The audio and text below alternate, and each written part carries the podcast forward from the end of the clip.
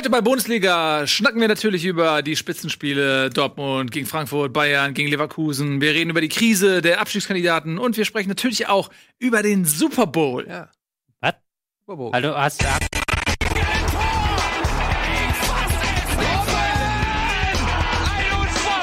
jetzt explodiert die Bude hier. Kritisiert mir denn nicht zu viel. Das ist ein guter Mann.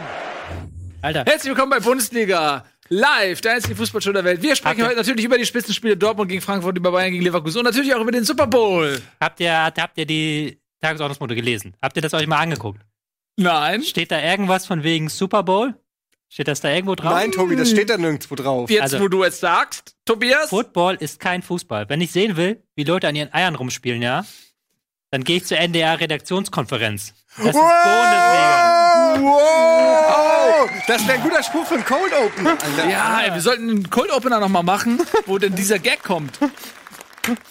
So, das war natürlich jetzt ein Scherz. Wir haben uns kurz überlegt vor der Sendung, Tobi hat einen guten Gag und ähm, dann äh, hat es aber nicht funktioniert und wie immer im Fernsehen, man macht den einfach noch mal. Man hat aber einen neuen Take. Schön, dass ihr da seid, wir freuen uns. Äh, und wir äh, beginnen unsere Plauderei mit dem Spitzenspiel Dortmund gegen Frankfurt. Was nicht eigentlich Frankfurt gegen Dortmund? Eyo. Sorry. Äh, jo? Ja, einfach nur, weil es Spitzenspiel genannt wird. Ja, gegen Dortmund. Scherz. So. Äh, ja, was ist geschehen? Das Spiel äh, ist ausgegangen 1 zu 1, Dortmund in Führung gegangen, Frankfurt zurückgeschlagen. Ein Spiel der vergebenen Chancen. Äh, Frankfurt hatte seine Chancen, Dortmund in Person von Marco Reus insbesondere hatte viele Chancen. Es blieb aber am Ende beim 1 zu 1 die Tenga D. Ja, es war ein äh, sehr unterhaltsames Spiel, wovon man ja auch äh, vor dem Spiel schon ausgegangen ist. Aber wie man kennt es ja oft, hat diesen Mann diese Erwartungshaltung an ein unfassbares Sporterlebnis. Und dann ist es vielleicht einfach nur unfassbar langsam und in der Halbzeitpause tritt äh, Maroon 5 auf. Insofern äh, ist das nicht selbstverständlich, aber in dem Fall haben natürlich die beiden Vereine genau das abgeliefert, was man sich von ihnen verspricht. Offensiven Fußball, ähm, ich würde sagen, beide Vereine können auch gar nicht groß anders als das, was sie dann eben gezeigt haben. Ähm, Adi Hütter hat gesagt, die feinere Klinge hatte Dortmund. Das trifft es eigentlich so ganz gut. Bei Dortmund hat man gesehen, dass sie halt eine überragende individuelle Qualität auf jeder Position haben, ähm, sich spielerisch auch aus jeder äh, noch so kniffligen Situation befreien können. Die Eintracht ist natürlich wie immer volle Kanne vorne drauf, hat stark gepresst, ist auf die zweiten Bälle gegangen, hat versucht eben äh, da äh, den Gegner unter Druck zu setzen. Das hat auch ein paar Mal geklappt, aber leider hat es eben Dortmund auch sehr oft geschafft, sich dann eben mit sicherem Passspiel äh, dort zu befreien. Und dann, wenn das dann eben nicht klappt, dieses Brachialpressing der Frankfurter, dann ergeben sich eben diese Möglichkeiten, den Ball schnell nach vorne zu spielen und die Eintracht-Abwehr in äh, Verlegenheit zu bringen. Das hat auch ein oder das andere Mal geklappt, gerade in der ersten Halbzeit. In der zweiten Halbzeit ähm, hat Dortmund nicht mehr so viel gemacht. Da hat die Eintracht sogar eine Phase gehabt, äh, meine ich, wo sie ähm, relativ viel aufs Dortmunder Tor gegangen sind, ohne jetzt wirklich viele Torchancen rauszuspielen. Aber ähm, Dortmund hatte auch nicht mehr wirklich viele Chancen in der zweiten Halbzeit. Aber es war trotzdem ein sehr äh, spektakuläres Spiel. Tolles Tor von Jovic, der dann ausgewechselt wurde, weil der hat sein, sein Törchen gemacht, ne? hatte aber Magen-Darm. Hat signalisiert, er will raus, ist aber trotzdem, der schießt halt auch mit Magen-Darm, schießt er halt sein, sein Törchen. Da, da ist doch irgendwo ein Gag versteckt. Ja, irgendwo, ne? Nee, das ist einfach nur, zeigt einfach nur, wie unfassbar krass der Typ ist. Hat einen neuen Rekord aufgestellt in der Bundesliga, ob ihr es gelesen habt. Kein äh, Spieler bislang hat eine bessere Torquote pro Zeit. Also ich glaube, alle 97 Minuten trifft Jovic in dem Alter. Klingt wie so ein Werbespot für Parship. Alle 97 Minuten trifft Jovic. Ah ja, ich verstehe. Irgendwas ist Ja. da. Ja. Irgendwas ist da. Ähm, jedenfalls insgesamt sehr unterhaltsame Partie. Ich finde, das Unentschieden geht in Ordnung. Ähm, natürlich kann man sagen, es gab so eine Sturm- und Drangphase in der ersten Halbzeit, wo Reus zwei, drei Treffer hätte machen können, die er nicht gemacht hat. Dann wäre das wahrscheinlich anders ausgegangen. Mhm. Aber ansonsten finde ich, war das ein echt ein gutes Niveau. Beide Mannschaften äh, haben Spaß gemacht und ja, so habe ich das gesehen. Ich habe es auch live gesehen, es hat mir extrem viel Spaß gemacht, das Spiel. Also es war halt wirklich so, dass ähm, gar kein großes Abwarten. Beide Mannschaften sind halt ihrem Stil treu geblieben. Also wirklich, wie du gesagt hast, Frankfurt richtig durchgehend früh drauf, also über 90 Minuten weg und auch immer nach vorne gespielt. Dortmund ein bisschen ruhiger, aber dann auch immer, wenn sie dann mal das Pressing gespielt haben, haben sie dann immer sofort durchgespielt. Äh, manche vielleicht auch zu sehr. Also es war halt wirklich, sie haben auch ein bisschen Frankfurt in die Karten gespielt dann, als sie 1-0 geführt haben und dann wirklich immer Vollgas rauf. Und dann ist es ja wirklich so ein Spiel, das von einer Seite zur anderen gegangen ist. Dann hat dann Frankfurt relativ schnell den Ausgleich hinbekommen. Auch nach einem Ballverlust, was ich sehr bezeichnend fand, wo er, da war ja irgendwie, Frank, war Ecke Frankfurt, Ball geht raus, Frankfurt erobert wieder. Und es waren aber schon vier Dortmunder gestartet. Also vier Dortmunder waren schon vor dem Ball. Äh, und dann war dieser Ballfluss natürlich tödlich. Flanke rein, äh, völlig frei am zweiten Pfosten. Ähm, ist natürlich dann, wahrscheinlich hat Favre sich da dann, ja, so seine Sachen gedacht, aber ist natürlich geil, so als Zuschauer einfach. Also, dass diese Mannschaften halt immer sofort mit vier Mann nach vorne gestürmt sind nach Ballgewinn und da halt dann gar nicht mehr gedacht haben, okay, der Gegner erobert den Ball noch zurück. Ähm, war, war geil. Also hat Spaß gemacht. Ja. Hat er auch Schön. dann, ähm, wo Marco Reus nach dem Spiel auch irgendwie gesagt, so, das war halt brutal, wie die nach vorne gerannt sind, die Frankfurter. Hat Er hat gesagt, es war das härteste Spiel diese Saison.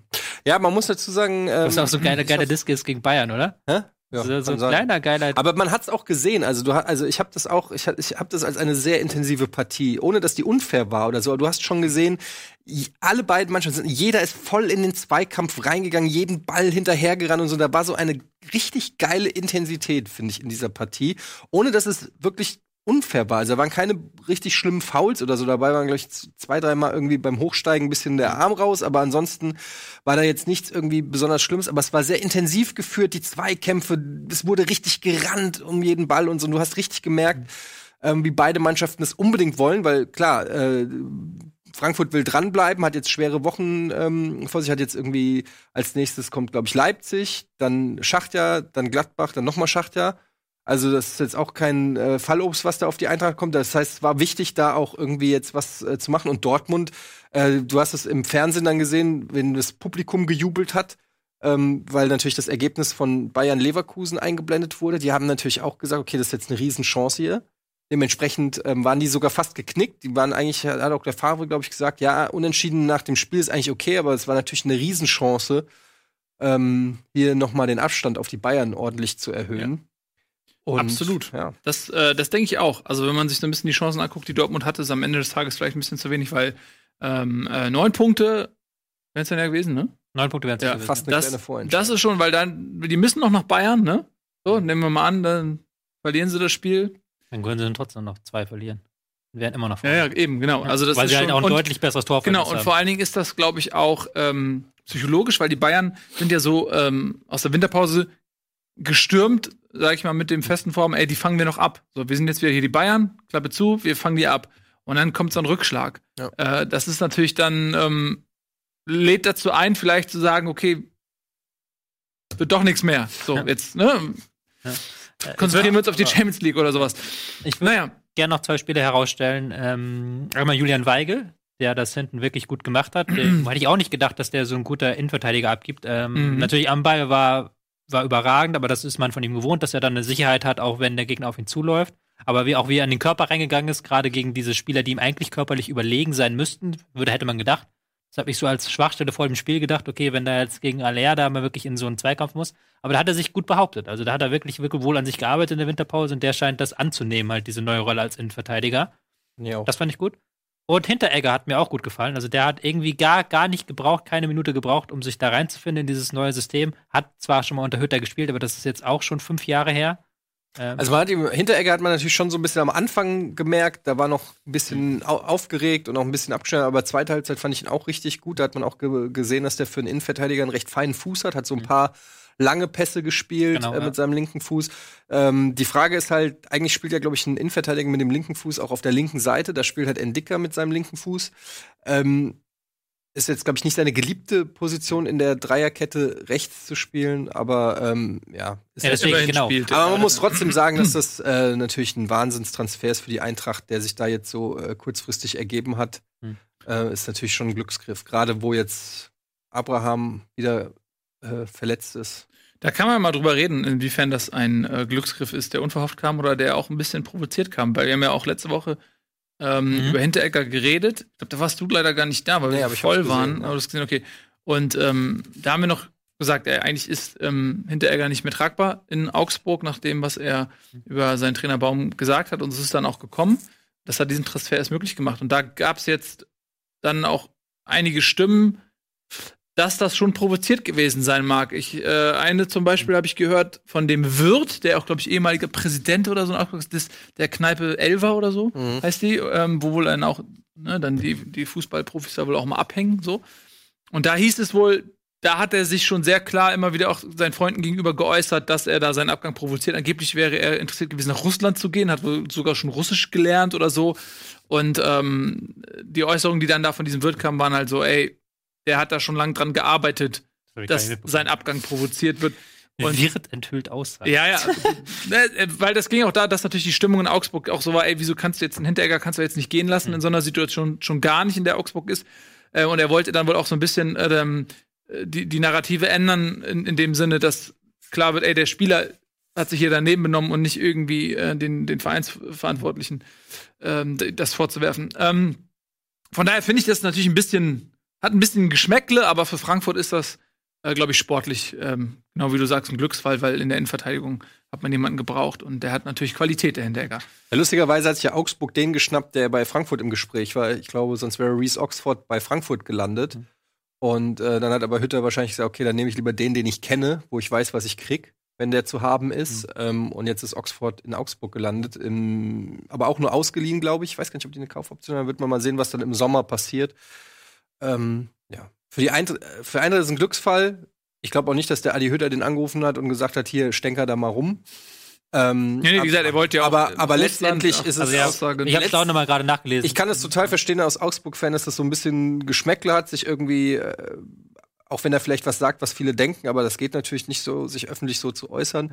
Und dann quasi nach oben stolpert, äh, spielt jetzt Euroleague, spielt jetzt irgendwie äh, bei der Eintracht so, das ist für den ja echt gut gelaufen. Also da ist ja von Strafe keine Spur, sondern im Gegenteil, das Mhm. hat sich ja für ihn richtig gelohnt. Sieht natürlich so ein bisschen komisch aus. Ja. Dass die Eintracht darauf keine Rücksicht nimmt, das ist halt so im Ja. Fußball. der, der wird halt behauptet ja auch, dass er das schon im Dezember halt gemacht hätte. Also dass er im Dezember gesagt Der hat wohl im Dezember schon Genau. oder schon länger gesagt, dass und er, dass er ab- nach Russland will. dass er ab- ich provoziere meinen Abgang, ich will nach. Russland. Und das spricht er dagegen, dass die Eintracht da irgendwie involviert Aber das war. so, ich kann mir das kaum vorstellen, dass er in der Kneipe Das zu Wirt sagt, ich provoziere meinen Abgang. Nein, das ist auch, das sind Aber solche. Geschichten, die sind halt früher nicht rausgekommen so. Es gibt halt immer, wenn du halt in dem Geschäft auch arbeitest, auch wenn du mit Journalisten redest, wie oft mir allein gesagt wird, der hatte eine Affäre mit dem und dem. So viel können die gar nicht vögeln, die Spieler. äh, unterschätzt das man Ja, nicht. hat doch, also der, der, angeblich, da gibt's dann immer so, dass, die, dass, ein, dass ein Spieler mit drei äh, Frauen von Mitspielern gleichzeitig was hat, wo ich mir dann denke, das, Also ist, ich- das wird dann Du hast ja nie im zeitlich, Verein gespielt, aber als ich bei der JSG auf Bildung aktiv war, da war das ehrlich gesagt gang und gäbe. dass du mit den dreien von deinen Mitspielern. So. Gut. Nein, aber äh, was ich damit sagen wollte, halt, früher ist das halt einfach nicht an den Tageslicht gekommen und jetzt macht dieser, dieser Wirt, der Ex, der früher auch mal Manager war, in, vor zig Jahren in Augsburg, macht dann Facebook-Post und das wird dann aufgegriffen, so quasi. Was halt dann auch so Hörensagen ist, wo man eigentlich auch denken kann, eigentlich muss das nicht weiter verbreitet werden, da ist das Ja. Zwei-Quellen-Prinzip Das nicht ist, wirklich das beachtet. ist Gossip, ähm, aber es ist trotzdem interessant. Es ist auf jeden Fall eine komische Geschichte, aber letztendlich ist es auch wurscht. Jetzt ist es, wie es ist und ähm, wird man eh sehen. Ich finde den Reese, Reese Oxford, was man so liest über den, der hat ja auch schon Gladbach gespielt, auch ein Riesentalent. Also ich glaube, so Ein schlecht ist- Riesentalent. Ein Reese-Talent, ja.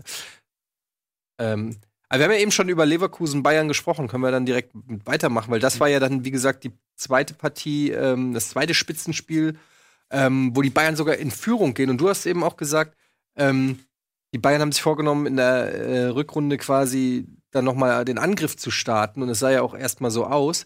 Und jetzt kommt, glaube ich, gleich wieder so ein bisschen Unruhe. Also jetzt sind Ja. sie direkt, zumindest in der Liga, direkt wieder unter Druck, finde ich, durch so eine Niederlage bei Ja. Leverkusen. Ja, sehe ich auch so. Also m, direkt ähm, abreißen lassen, die Leistung war auch nicht gut. Ne? Hm. Es ist oft so bei Bayern, dass die eine Halbzeit ganz gut sind und die andere Halbzeit nicht. Ne?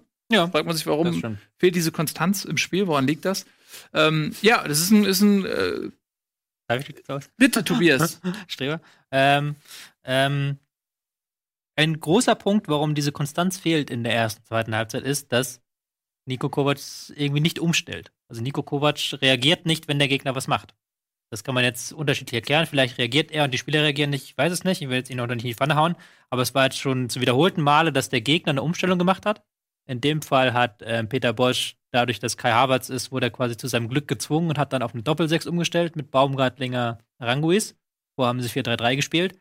Und das ist dann einfach eine andere Art und Weise, wie du dagegen vorgehen musst, wenn der Gegner natürlich mit einem tiefen oder mit zwei tiefen Mittelfeldspielern machst. Dann musst du deine eigenen Abläufe ja auch ein bisschen ändern. Und das hat halt Bayern fast bis, bis zur 75 eigentlich gar nicht getan. Die haben nicht wirklich darauf reagiert. So. Hm. Und das sind halt so Kleinigkeiten. Das ist natürlich dann das Taktische und natürlich dann, andererseits kannst du auch dann sagen, dass die Bayern so ein bisschen mental momentan nicht auf der Höhe wirken. Also, dass sie halt wirklich so unter Druck anfangen einzubrechen. Das war jetzt nicht erst beim Stande von 1 zu 0, als dann die zweite Halbzeit kam, sondern auch schon ganz in der Anfangsphase. Die hätten ja, Leverkusen hätte ja nach 60 Sekunden führen müssen. Und, äh, weil das war ja eigentlich ein Handelfmeter, den Hummels Mhm. da verursacht hat, nach allem, Ja. was ich jetzt gelernt habe. Gut. Ähm, und da merkst du halt, okay, diese Mannschaft ist irgendwie, wenn, wenn dann der Gegner mal wirklich Druck macht und früh anläuft, das war schon gegen Dortmund der Fall, und dann, oder auch gegen Ajax Amsterdam, dann hat diese Mannschaft, bricht diese Mannschaft auseinander, was du von Bayern gar nicht gewohnt bist eigentlich. Zum Glück kommt jetzt Liverpool, die machen das ja nicht. Nee. Hm. Das stimmt. Hm. Ja, das sehe ich noch nicht. Ja, also das ist wirklich erstaunlich. Ähm, für mich ist das dann auch immer so ein bisschen die Frage, ob Niko Kovac wirklich alt wird. So, mir tut es ein bisschen leid, dass diese Diskussion jetzt zumindest von mir nochmal am Leben gehalten wird. Aber irgendwie hat man nicht das Gefühl, ich meine, sie haben jetzt sieben Spiele in Folge gewonnen oder was, ne? Hm. Und das war jetzt die erste Niederlage. Okay, von daher, ne? Das Muss man die Kirche ja, im Dorf lassen. Aber trotzdem sieht man ja Muster durchaus, die auch wiederkehren. So. Und es ist nicht immer so souverän, wie man es vielleicht von den Bayern gewohnt sind. Ähm, Ich glaube, das, das ist, glaube ich, der Punkt. Man sehnt sich ja in, bei den Bayern nicht nur einfach nach Siegen oder nach Punkten, weil die sind eigentlich eh gesetzt, sondern die wollen ja auch schon auch, ich glaube, zumindest nach in der Prä-Pep-Phase so, da ist man auch verwöhnt und auch Heinkes hat ja schön Fußball spielen lassen. Die wollen auch den Gegner dominieren. Die, die, die Fans wollen auch das Gefühl haben, hier, hier ist überhaupt nichts zu holen. So. Und das hat man nicht seit Ancelotti, finde ich. Das hatte man, oder unter Ancelotti, Ancelotti hatte man es nicht, unter Kovac hat man es nicht.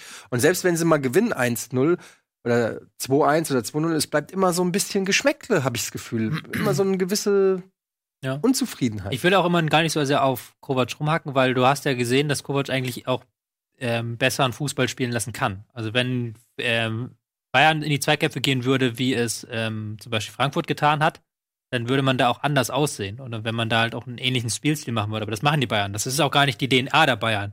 Die Bayern sind, die sind immer die Mannschaft die letzten Jahren gewesen, die weniger läuft als der Gegner, die den Gegner laufen lässt und dann irgendwie guckt, dass sie da die Lücke findet. Aber das, das kriegen sie momentan nicht mehr hin. Und ähm, wenn halt der Gegner jetzt so richtig sagt, wir gehen jetzt mal rauf, wir machen, wir machen das Ding jetzt, dann brechen die durch auseinander. Was mich Also halt ist, so, ist das die Transformation aus einem Ballbesitz-Fußball äh, Ja, genau. Guardiolscher Ja. Prägung, der natürlich auch personell dann so besetzt worden ist. Mhm. Ähm, und jetzt diese Transformation zu einem, zu einem Kovac-Spiel, der auch gerne mal mit Fünferkette spielt. Man wollte jetzt ja äh, Hernandez aus äh, Atletico Madrid holen. genau, das hieß es ja auch ähm, irgendwie, dass man das in der, hatte ich auch gehört, dass man das in der Winterpause hat eintrainieren lassen, hat man bisher auch noch nicht gesehen. Genau. Die Fünferkette-Variante. So. Vielleicht kommt sie überraschend Ne? gegen Liverpool, kann ja auch Fehlen vielleicht die richtigen Leute vielleicht jetzt auch, um, um das so Ja. zu spielen, wie Kovac das gerne möchte. Ähm, ähnliches Problem mir vielleicht auch wie bei der Nationalmannschaft, ne? wo man auch gemerkt hat, dass man mit diesem Ballbesitzfußball bei der Weltmeisterschaft böse gescheitert ist Mhm. und eben jetzt auch ähm, komplett umstellt. Junge Spieler, die ähm, äh, schnell sind vorne, Sané, Nabri und so weiter und so fort, äh, Werner, ähm, Parallelen zu Bayern, oder? Ja, wobei es hat, ist, das ist, das hat mich halt so am meisten schockiert, als ich die zweite Halbzeit gesehen habe, ist halt dann, ähm, da haben beide Mannschaften halt ziemlich aggressiv gespielt und ziemlich stark gepresst. Und der ein, die, die Spieler auf dem Platz, die den Ball besser gehalten haben, also die sich halt wirklich mit Technik durchgesetzt haben, das war in erster Linie Julian Brandt, das waren Mhm. Aranguis, aber das waren keine Bayern-Spieler. Und das Mhm. ist halt schon so ein Paradigmenwechsel so ein bisschen. Bayern können halt immer noch über ihre individuelle Brillanz Gegner besiegen, Gegner schlagen, aber sie können halt nicht mehr über diese systematische Brillanz überhaupt gar nicht erst ähm, einen Zweifel aufkommen lassen. Ja. Das war ja nicht nur, man muss ja nicht immer, wird mir nachher wieder vorgeworfen, ich wäre äh, Guardiola verliebt, das war ja schon unter Heinkes in der Endphase so, dass sie halt, egal wie der Gegner hieß, du, die, der hatte keinen Stich, der hat keinen Ball gesehen und die Bayern haben irgendwie nach spätestens einer halben Stunde 2-0 geführt so. Hm. Und Das haben sie momentan halt, diese Souveränität fehlt vollkommen. Halt einerseits taktisch erklärbar, andererseits halt vielleicht aber auch so ein bisschen mental, dass da halt auch so ein Nimbus vielleicht bei den Spielern gebrochen ist. ist halt fühlt Un- sich das an. Ja. So. Mhm. Du hast ja in den letzten Jahren, muss man auch ganz, ganz offen und ehrlich sagen, es haben sich ja nicht viele Teams getraut, jetzt so zu pressen gegen Guardiola, wie sie jetzt gegen Kovac gepresst Ja, haben. aber du merkst einfach, wenn, die, wenn du die Schwäche äh, des Gegners spürst und äh, dann so frech ist, auftrittst, selbst äh, Stuttgart hat ja auch gesagt, ey, dieses Jahr in, in München, die haben zwar dann am Ende 4-1 verloren, aber äh, zumindest eine Halbzeit lang sah das auch nicht schlecht aus. Wenn, so, und aber wir sagen es ja immer wieder, man muss doch mal sich angucken, wer da auf dem Platz steht. Du hast ähm, einen Boateng, der sehr in der Kritik steht, der nicht mehr diese Form hat von vor ein paar Jahren. Ähm, Mats Hummels, der irgendwie auch nicht mehr diese Form hat wie vor ein paar Jahren. Ähm, dann Ribéry und Robben, die im Prinzip beide schon weg sind, so wo es darum geht, okay, wie beenden die ihre Karriere? Ist doch klar, dass du in so einer Situation, gerade wenn du verletzt bist, ähm, und dich dann wieder zurückkämpfen musst, dann vielleicht auch nicht mehr so diese diese hundertprozentige äh, Energie hast, irgendwie äh, einen äh, Nabri irgendwie, der ist halt auch jetzt noch nicht in der Weltklasse, ist auch häufiger mal verletzt. Ähm, Goretzka spielt in neuer Rolle auf der 10, Rames spielt im Prinzip keine Rolle, Müller ist außer Form, äh, Lewandowski immer wieder unzufrieden, auch mit seiner Situation in München, kokettiert offen mit dem Abschied, äh, wird auch immer wieder spekuliert, wie ist sein Standing innerhalb der Mannschaft. Dann hast du den Manuel Neuer, der aus einer ganz langen Verletzung zurückkam ähm, und irgendwie auch noch nicht so dieses unfassbare Niveau erreicht hat, was er vor seiner Verletzung hatte, jetzt wieder verletzt ist, äh, wird durch Sven Ulreich vertreten.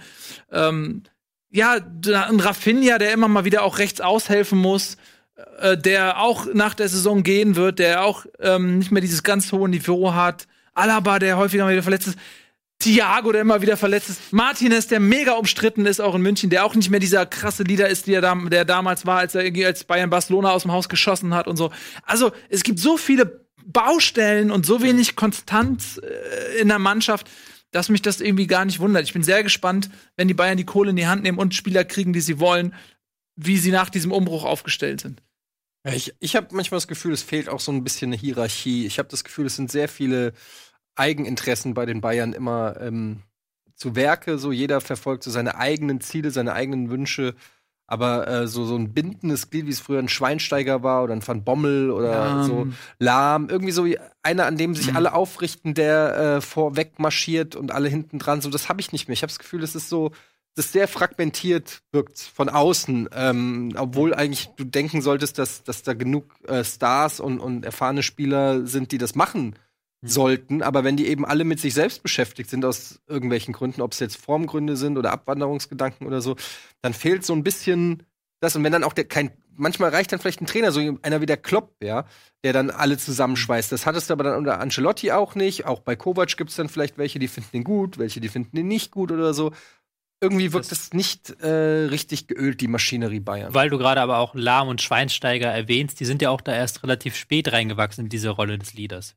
Denen wurden ja lange vorgeworfen, dass sie das nicht sind. Schweinsteiger wurde auch manchmal mangel, mangelnder Ehrgeiz vorgeworfen.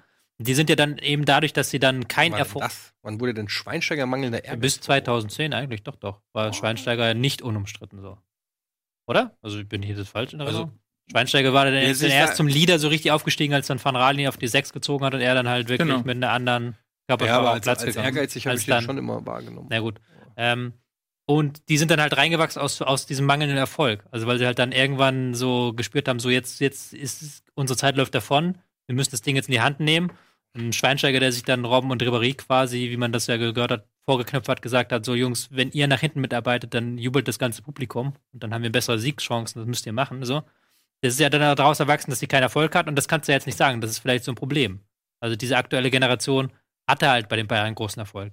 Die sind halt nicht aus Nichts gekommen. So. Das, äh, die Schweinsteigers und Lams hatten ja richtige Arschtritte wie M 2010, EM 2012, Champions League Finale, zwei, zwei Champions League Finals verloren von Borussia Dortmund, böse niedergeknüppelt unter Klopp so.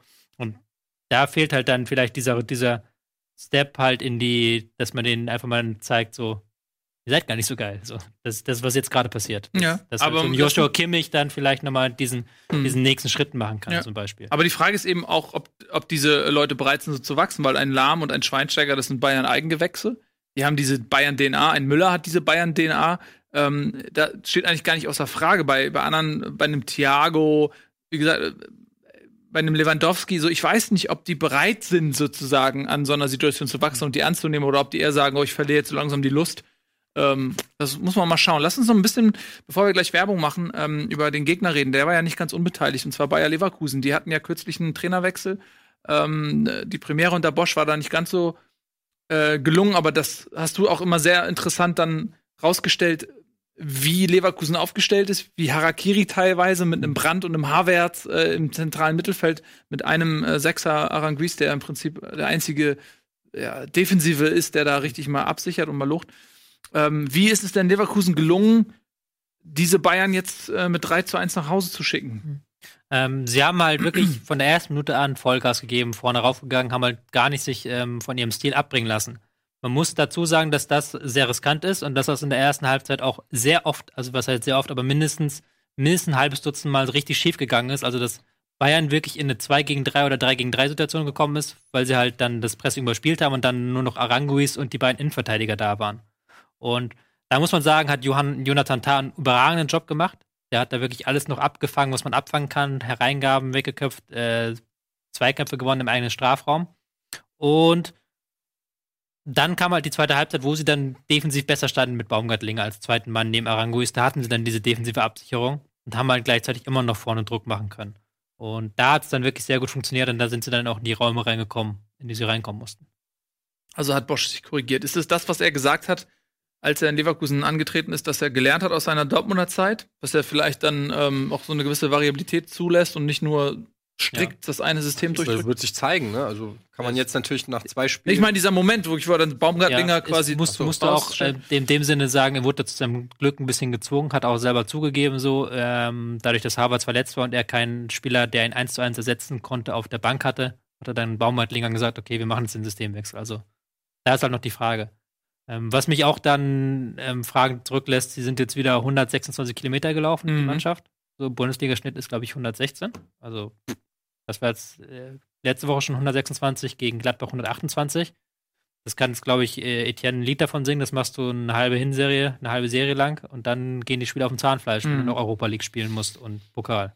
Ja. Äh, aber spricht ja auch dafür, dass sie zumindest auch unter Herrlich gut trainiert haben, dass, sie, dass er einen fetten Kader übernommen mhm. hat, wenn wir das jetzt mal mit Stuttgart oder so mhm. vergleichen weil ja in der Winterpause nicht wirklich Zeit war, um da nochmal Grundlagen äh, zu erneuern. Mhm.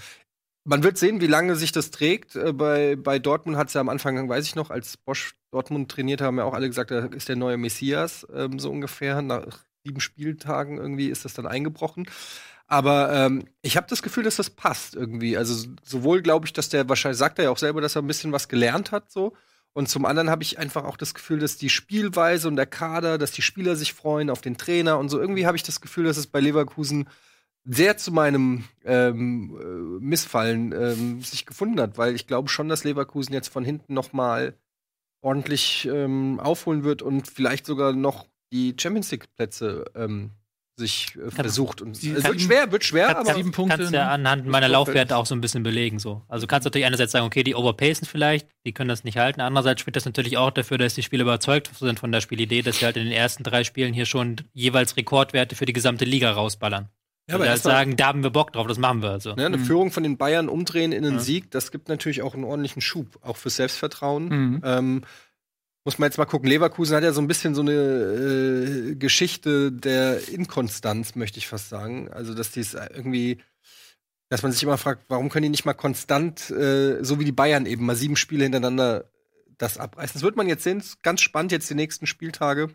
Aber ich habe ein leider gutes Gefühl für Leverkusen.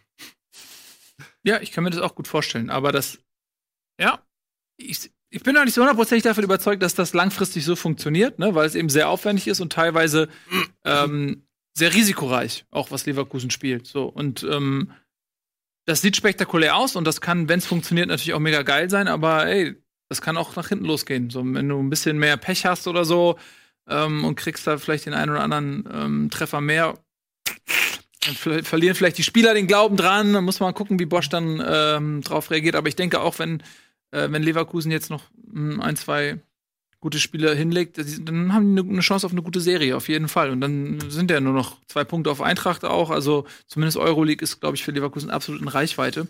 Äh, ähnlich wie die Werbung, die ist ja auch schon seit langem hier in Reichweite und äh, wieselt hier um uns rum und möchte gerne Aufmerksamkeit. Die bekommt sie jetzt. Wir sind gleich wieder zurück. Dann haben wir noch so fantastische Themen, wie zum Beispiel den, den Gladbacher Höhenflug. Ja? Den werden wir uns nochmal genau anschauen.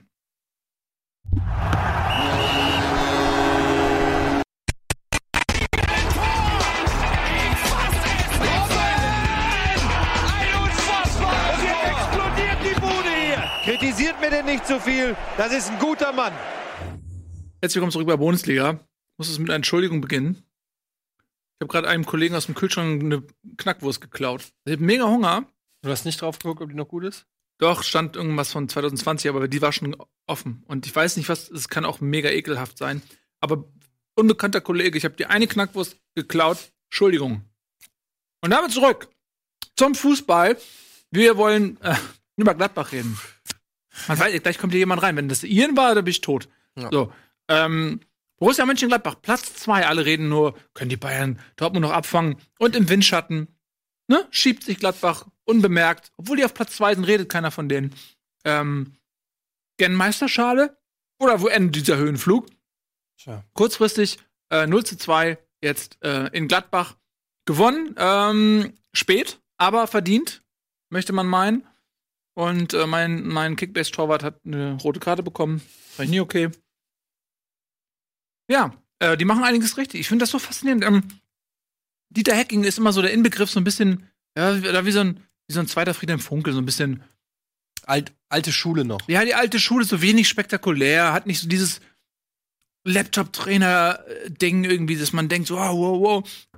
Ist irgendwie noch so eine alte Kante so und der, war fast schon gescheitert in Gladbach letzte Saison. Auch das Publikum war sehr unzufrieden.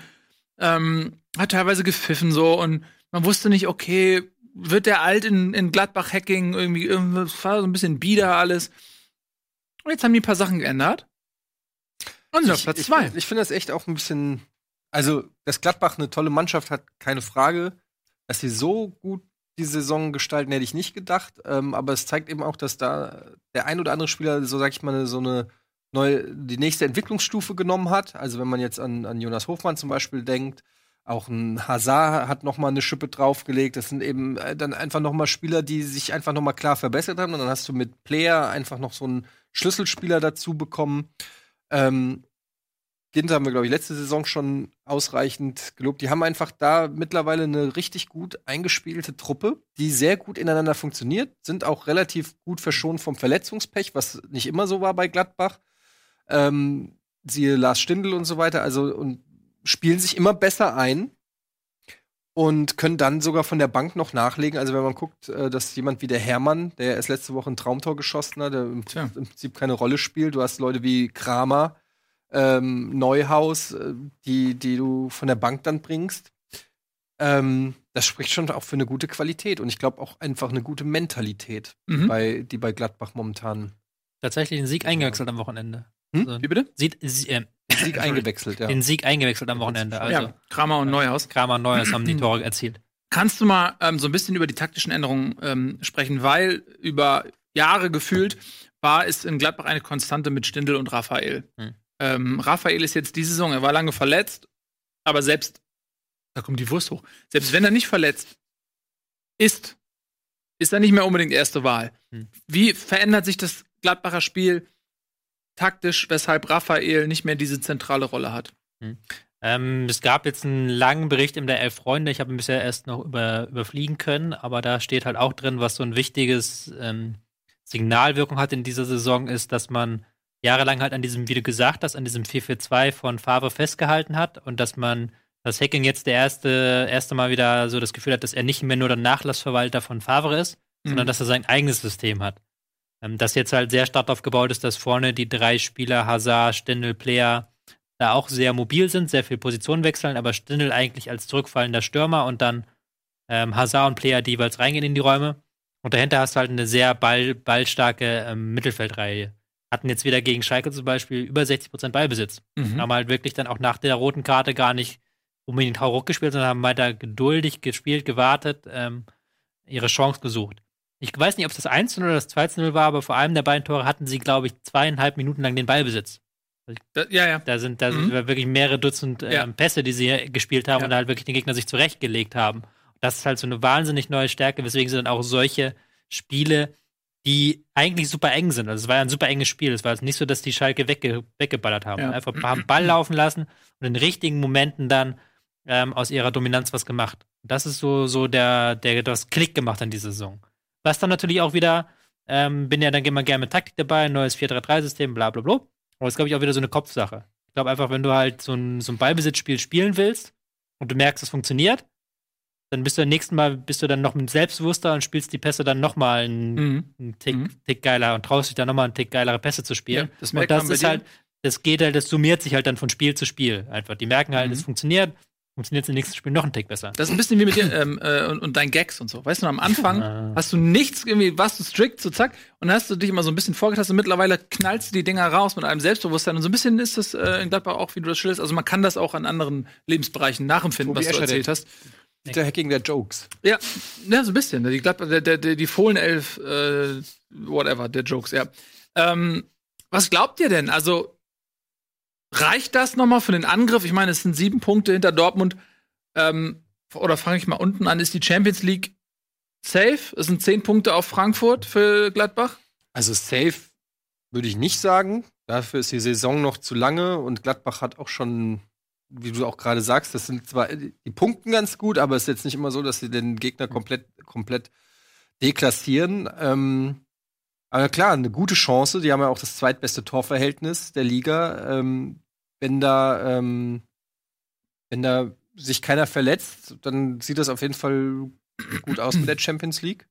Aber entschieden, also ich, Natürlich jetzt eben immer so eine. ich weiß, ich weiß, natürlich. Ich frage, Ja. äh, ich, ich, ich, beim Bayern würde ich trotzdem sagen, es ist entschieden, dass die Champions League spielen, so, Mhm. ja. Aber bei Gladbach habe ich immer das Gefühl, da könnte vielleicht noch mal so eine, eine Durststrecke kommen, vielleicht, äh, wo sie mal nicht punkten. Aber das denke ich jetzt auch schon seit einigen Spieltagen und dann punkten die halt immer wieder. Also vielleicht ist das wirklich auch so eine Saison, wo die komplett souverän äh, die Vizemeisterschaft holen. gibt da so zwei Argumente. Also du kannst einerseits sagen, also sie sind so heimstark, bis jetzt neun Heimsiege geholt, ähm, keine einziges Unentschieden, keine Niederlage. Dafür lassen sie Auswärtspunkte. Kannst jetzt sagen, okay, ähm, sie haben zu Hause auch noch nicht gespielt gegen Bayern, gegen ähm, Dortmund, gegen Leipzig. Ähm, genau, die kommen alle noch ähm, nach Gladbach und dann ist vielleicht von dieser Heimstärke nichts mehr da und auswärts lassen sie Punkte. Das Mhm. wäre das eine, wo du sagst, okay, Champions League wird vielleicht doch noch mal eng. Mhm. Anders kannst du auch sagen, sie sind halt, sie haben halt auswärts schon gegen Bayern, gegen ähm, Dortmund und so weiter gespielt. Und haben jetzt auswärts noch leichte Gegner. Das heißt, diese Auswärtsschwäche geht weg. Zu Hause sind sie super stark. Vielleicht können sie noch mal oben angreifen. Mhm. Versteht ihr meine Logik so Mhm. ein bisschen? Das ist halt die beiden Dinge, wo ich noch so schwanke. Momentan sieht es nicht so aus nach dem Einbruch. Andererseits, dass man jetzt zum Meisterkandidaten redet, das ist dann wieder so diese, ähm, man will unbedingt die Liga spannend reden. Da habe ich so ein bisschen das Gefühl. Wisst ihr, was ich meine? aber so wir weil- doch nicht. Wir doch nicht. Wir doch nicht. Die sind doch unabhängig von irgendwelchen Das stimmt. komischen. Ja, aber so halt Riesen- dieses, ja, jetzt sind sie halt da vorne geil drin, aber sie sind halt auch kein Dortmund, auch von der Kadertiefe her. Klar haben sie jetzt ordentlich nachgelegen können von der Bank, aber wenn da sich zwei Spieler verletzen, wenn sich dann Hazard verletzt oder ein Hofmann, dann. Mhm. Wenn, wenn, wenn, aber es Wenn, gibt auch wenn. immer mal wieder Geschichten ähm, im Fußball, wenn eine Mannschaft ein Momentum hat und auf einmal läuft. Leicester war es, Stuttgart damals, was 2007 oder wann das war, wo waren sie auch nicht die beste Mannschaft. Ähm, HSV damals in den 80ern. Aber da hatten sie halt auch Armin Ja. Fee. Ja, aber ja. mein Argument ist halt, es gibt schon noch einen Qualitätsunterschied. Nein, Bei nein, Dor es mal ja, ausreden. unbestritten, ne? Bei Dortmund hat sich jetzt die gesamte Innenverteidigung verletzt. Da hat der Weigel, haben wir vorhin gesagt, musste umgeschult werden und den hast du das nicht wirklich angemerkt, großartig. Ja. Und bei ähm, Gladbach hat vor der Winterpause Ginter gefehlt. Und das hast du einfach deutlich gemerkt. Genau. Das war Aber- halt ein deutlicher Ja. Qualitätsabfall, den Voraus- nicht ja, abfangen können. Absolut. Vorausgesetzt, ähm, meine ich, alle bleiben gesund, die Schlüsselspieler bleiben gesund, Mhm. kannst du dich auch in einem gewissen Rausch spielen. Ähm, ich fände es einfach schön. Also Dortmund sei es auch gegönnt, ist ja auch lange her für die, aber Gladbach ist halt noch mal so eine Farbe. Ähm, ich, man muss mal wirklich dann so mal was mal aufstellen. Ich habe mir überlegt, ob ich das mal mache, einfach das mal visualisieren. So ähm, 90er Jahre, wie viele Leute waren Meister? 2000 bis 2010, wie viele Leute waren Meister? Ähm, 2010 bis 2019, wie viele Mannschaften waren Meister? Und da siehst du einfach immer, es wird immer weniger. Und am Ende ähm, bist du jetzt froh drum, wenn Dortmund die Bayern Dominanz mal ein Jahr unterbricht. Und deswegen fände ich das so schön, wenn wirklich neben diesen beiden Mannschaften auch noch mal ein, eine, ein drittes Team ja einfach mal da so bis zum Schluss irgendwie die, die Option hätte, vielleicht mal die Meisterschale ähm, hochzustemmen. Genau, ähm, okay. Wobei, ja, Ja? zwischen 1968, ich habe es gerade nochmal nachgucken müssen, zwischen Ja. 1968 und 1977 waren die auch nur zwei Mannschaften Meister. Ja, also gut. erzählt er so ein klugscheiß Argument. es ist aber lange her. ist lange her. Unter anderem, was war Gladbach und äh, Köln Bayern. oder was? Gladbach und Bayern. Ja. Ja, das stimmt schon. Also es wäre natürlich schön, aber das ist halt, deswegen meine ich, du hast natürlich recht, es ist so schön und du sagst, du hast es ja auch gesagt, aber das ist halt, deswegen will man es herbeireden. Verstehst du, was ich meine? Ja. Man versucht halt dann so zwanghaft so, ja, das ist jetzt da und aber sieben Punkte auf Dortmund als Gladbach Ja. ist halt auch schon viel. Aber ein gutes Torverhältnis. 23, besseres Torverhältnis als die Bayern. So, lass uns mal kurz über Schalke reden, die ähm, in, ja, im, im Niemandsland, ne? Die haben sich da irgendwie in ihren Gruben, äh, Schächten verloren und noch nicht wieder selbst gefunden. Und sind jetzt da irgendwo in der Dunkelheit auf Platz 12, jenseits von allem. Also sagen wir mal, die haben mit dem Abstieg nichts zu tun, ähm, weil die eigene Qualität zu hoch ist und weil auch die ähm, Qualität einiger Konkurrenten zu niedrig ist. Aber nach oben reicht's auch nicht mehr. Es sind jetzt mh, neun Punkte bis Wolfsburg auf Platz 6. Also, und das Torverhältnis ist auch nicht gut.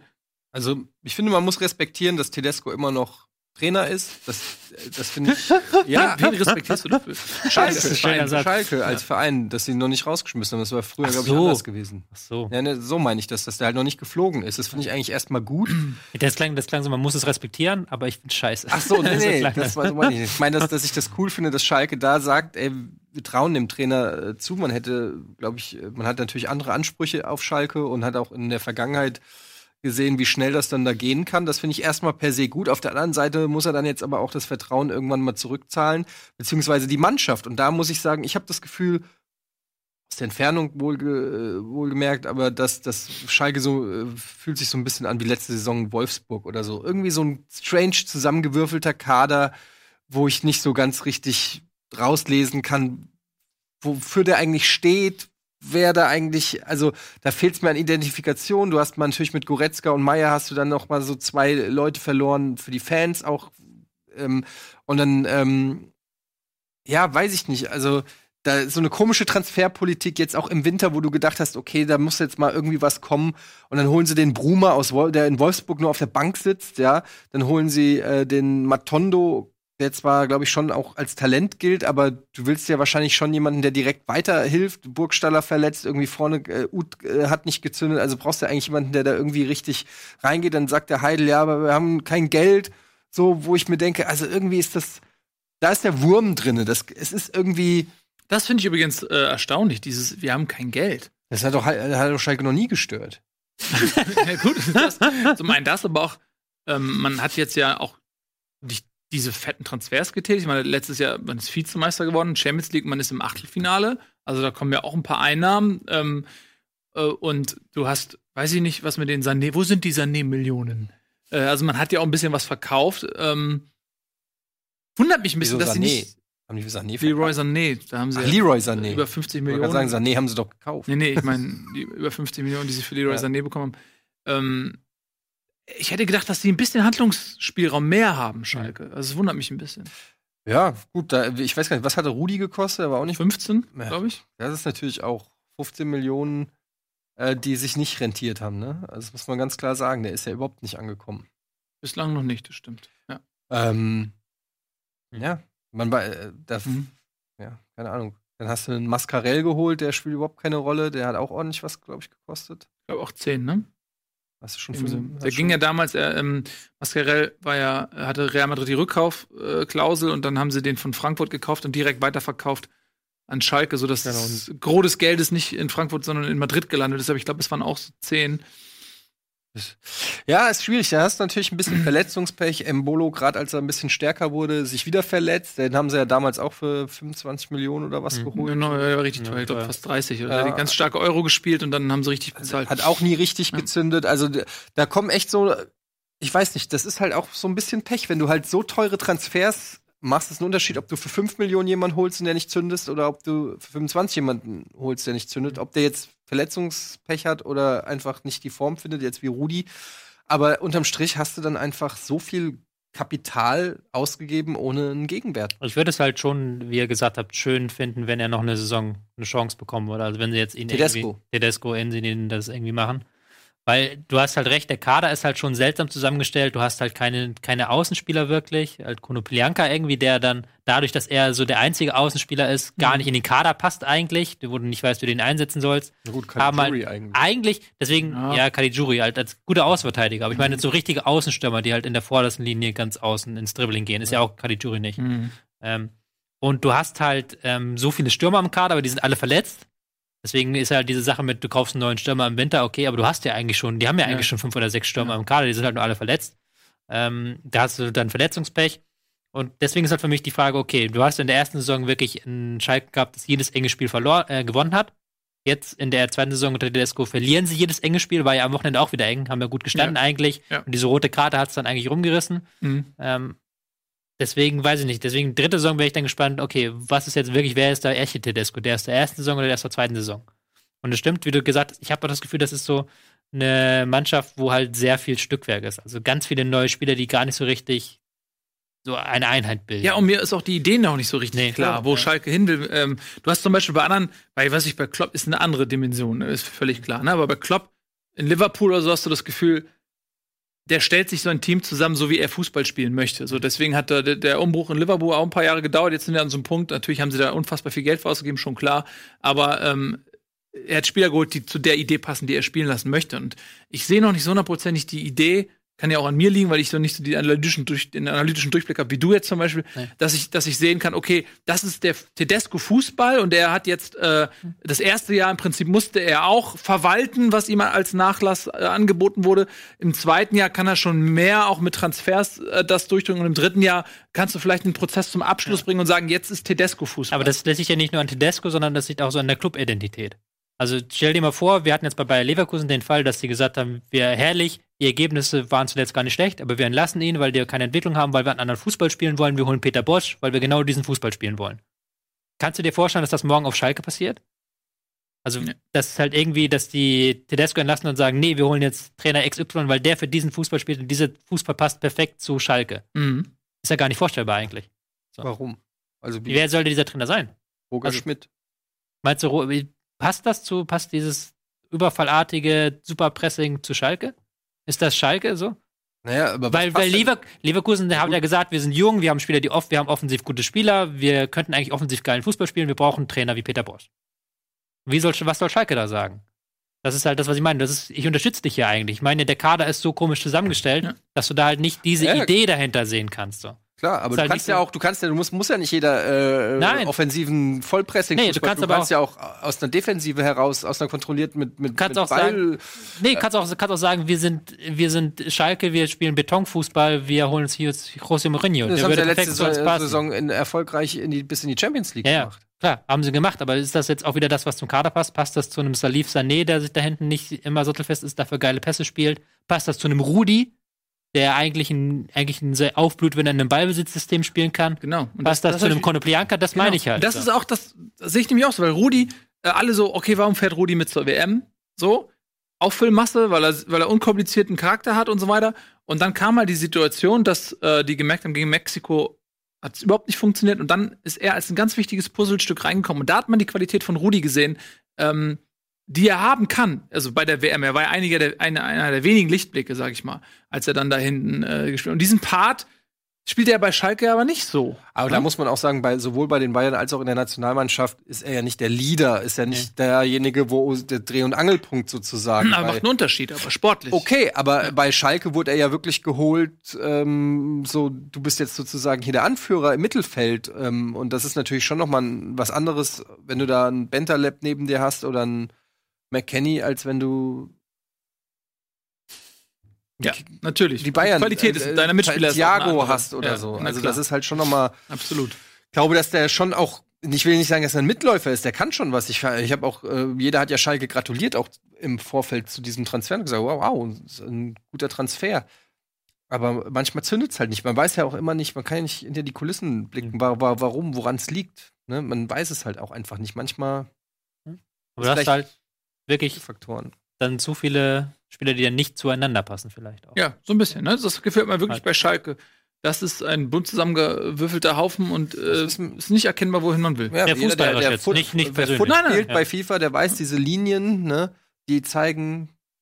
Kennt ihr das nicht? Ja, ja. Wer- Ob die, wenn die Chemie wenn, der wenn die. Chemie stimmt, ne? Ja. Du willst immer eine schöne grüne Linie haben zwischen den Mannschaftsteilen. Man kann, es kannst nicht einfach Ronaldo kaufen, wenn er nicht reinpasst. Wenn keiner in der Mannschaft Ronaldo mag, Ronaldo schlechtes Beispiel, schießt trotzdem 20 Tore. Aber trotzdem, willst auch, die Spieler möchten auch gem- gemocht werden. Ja, man will gemocht werden. Das stimmt. So wie Hannover 96 äh, und Thomas Doll. Thomas Doll möchte auch gemocht werden ähm, von ähm, Fans und Spielern. Das geht natürlich am besten, indem man gewinnt. Das hat aber nicht geklappt. 0 zu 3. Äh, lief die, wie Tobi es gesagt hat, nicht ganz so dolle Premiere gegen äh, Leipzig. Ja, das ist natürlich doof, ne? Kommst du aus so einer Situation, Hannover liegt am Boden, tauscht den Trainer aus und dann kriegst du direkt zu Hause eine Klatsche, wo du denkst, okay, jetzt das Momentum, kannst ja auch nicht so oft den Trainer wechseln. Mhm. Momentum wäre jetzt. Ja. Und das, So, also, ähm, Haben sie halt gefühlt ja extra noch das Spiel gegen Dortmund, das Auswärtsspiel, abgewartet, ja, damit es halt nicht genau das nicht eintritt. Aber so. Ähm, war es denn so deutlich, wie das Ergebnis vermuten lässt? es klingt hart, aber es war eigentlich noch deutlicher. Beziehungsweise es war halt in dem Sinne, ähm, Ähm, Leipzig hätte eigentlich noch mehr äh, Tore auf dem Spiel machen müssen, haben eins aus auf Meter und zwei aus nach Standards gemacht. Das klingt jetzt erstmal so, als ob Hannover gut verteidigt hätte, was sie aber nicht haben. Also eigentlich hätte, hätte Leip äh, Leipzig in der ersten Halbzeit schon 3-0 führen können, eben nach Toren aus dem Spiel. Da hat halt Michael ähm, Esser die mal wieder, mal wieder die Hannoveraner noch im Spiel gehalten mit ähm, einer starken Defensivleistung. Ich glaube, eine Zahl sagt alles, der erste Schuss aufs Tor von Leipzig ähm, kam in der 87. Minute. Also vorher hat ähm, Gulaschi und dann später der eingewechselte Mvogo, die haben sich gelangweilt da hinten. Gulaschi hatte so wenig zu tun, der hat sich Muskelfaserriss zugezogen, die Kälte so gefühlt. Ähm, das war halt wirklich schon schwach und dann merkst du halt auch, okay, das, das ist nicht nur Trainer, sondern das stimmt halt einiges nicht. Ich habe mal auf der Taktiktafel gezeigt, was so Ja. ein, Oh, äh, endlich. ein Problem der Hannoveraner war, wo du gemerkt hast, okay, da, da stimmen so manche Basics nicht, weil ähm, sie haben halt versucht, mit einem 4-2-3-1 beziehungsweise mit zwei Viererketten zu verteidigen. Ähm, hier sieht man aber sehr gut, wie weit diese Mittelfeldkette auseinandersteht. Und das war halt im Spiel auch immer so. Die Außen standen sehr weit außen. Und dann hast du halt hier zwischen riesigen Raum und das ist so ein Raum, den liebt Leipzig, weil sie mit ihren Außenstürmern sehr weit in die Mitte ziehen gerne und genau in diesen Raum rein, rein wollen. Und dann war es halt ähm, hier Sabitzer, der halt hier sehr, sehr gutes Spiel gemacht hat, hier in diesem, in diesem Quadranten. Ähm, immer wieder an den Ball kam. Was auch daran lag, dass, und dann kurz den Switch zu Leipzig, dass wir mit der 14, mit Adams, einen sehr wichtigen neuen Spieler hier haben, der ein sehr gutes Raumverständnis hat, finde ich, aber auch einen sehr feinen Fuß. Also der spielt tolle Pässe aus, dem, aus der Doppel-6. So eine neue Facette bringt er auch rein in das Spiel der Leipziger. Und da hast du halt gemerkt, okay, ähm, Trainerwechsel hinher. Ähm, einerseits sind sie nicht in die Zweikämpfe gekommen, eben weil sie halt in der Verteidigung taktisch viele Fehler gemacht haben. Du hast gemerkt, das, was auch ähm, Doll nach dem Spiel gesagt hat, da waren nicht alle fit. Also das wirkte nicht so, als ob ähm, Hannover wirklich fit war. Aber Ja. Körperlich fit im Sinne von mein Vorgänger ist schuld oder im Sinne von angeschlagen? Ja, ich weiß nicht, ob man das dem Vorgänger schuld machen muss, aber sie sind halt nicht in die Zweikämpfe reingekommen, auch körperlich nicht. Ich weiß nicht, ob da der Vorgänger schuld ist oder die Aufstellung, die Doll gewählt hat, kann man ja auch sagen, vielleicht hätte er dann andere Spieler gegen Leipzig aufstellen müssen. Mhm. Kannst du ja auch dann immer als Gegenzug sagen. Und es waren halt auch einige Spieler in der Aufstellung, ähm, die, die haben gar nicht gespielt, in der Breitenreiter. Also ein Müller, der neu ist, ein Jonatas, der neu ist, so. Also kannst du nicht vorwerfen, dass die nicht fit sind. Kannst du halt dann höchstens Frankfurt vorwerfen, dass Müller nicht fit ist. Oder was weiß Wage ich. ich, wage ich mal zu bezweifeln. Wage ich zu bezweifeln, wenn du die Frankfurter Mannschaft dir anguckst. Aber das war dann halt so, okay, die sind nicht in die Zweikämpfe gekommen, haben taktisch viele Fehler gemacht, hatten offensiv kein Konzept. Alles wie unter Breitenreiter, also gefühlt sogar noch etwas schlechter. Ja gut, aber es ist Aber ja auch mal diese okay. Frage bei diesen Trainerwechseln, wie Ja. schnell kannst du da jetzt den Schalter äh, umlegen? Ja. Also sonst würde das ja dauernd passieren. Ja. Ähm, ich glaube, sowas braucht natürlich auch ein bisschen seine Zeit, dass dann die Handschrift eines neuen Trainers überhaupt Wobei, zu erkennen Du kannst halt schon, du hast ja schon, wenn du dir anguckst, zum Beispiel einen Julian Nagelsmann bei seinem Debüt oder auch einen ähm, Peter Bosch jetzt bei seinem De Debüt, die haben ja schon dann sofort gesagt, okay, wir machen jetzt zig Taktikwechsel, wir wollen jetzt hier zig Veränderungen reinhauen. Das ist halt die eine Seite. Die andere Seite kann halt sein, dass du sagst, okay, ich will gar nicht so viel verändern, ich will halt mental mit den Spielern arbeiten, dass die halt dann wieder eine neue ähm, Kampfkraft reinbringen. Und da hat ja auch Doll sich ähm, selbstkritisch gezeigt und gesagt, okay, irgendwie hat, da habe ich die Spiel, erreiche ich die Spieler noch nicht so. Also irgendwie, Aber das ist ja, ich glaube, wenn man Thomas Doll holt, ja, dann weiß genau- man halt, was man will. Ja, genau, das, da geht's ja dann um Mentalität. Da, holt, man holt ja Thomas Doll dann wahrscheinlich, um zu motivieren, um aufzurütteln, um ein bisschen in den Marsch zu blasen. So würde ich es jetzt erstmal ähm, einschätzen. Und. Ist natürlich dann vielleicht auch ein undankbares Debüt gegen gut aufgelegte Leipziger. Ja. Du hast eine, du übernimmst eine komplett verunsicherte Mannschaft, ähm, wo es Querelen im Hintergrund gab oder gibt. Und ähm, dann äh, Thomas Doll, der jetzt auch nicht, ich will nicht sagen unumstritten ist, aber ist jetzt nicht der, wo alle erstmal in Respekt erstarren und sagen, wow, wie habt ihr den denn gekriegt? Sondern erstmal, what? Really? So, äh, Doll? Echt jetzt? So, weißt du, wo du sagst, ja, also der ko- kommt ja nicht mit so einem Kreuz daher, mit 20 gewonnenen Meisterschaften. Nee, ich will jetzt Doll auch nichts Böses, aber ich glaube, die meisten aus der Mannschaft, das sind ja jüngere Spieler, die nicht alle aus Deutschland kommen, die kennen Doll nicht. Also die Ja. haben jetzt nicht so gedacht, okay, Doll. Ja, ja, klar.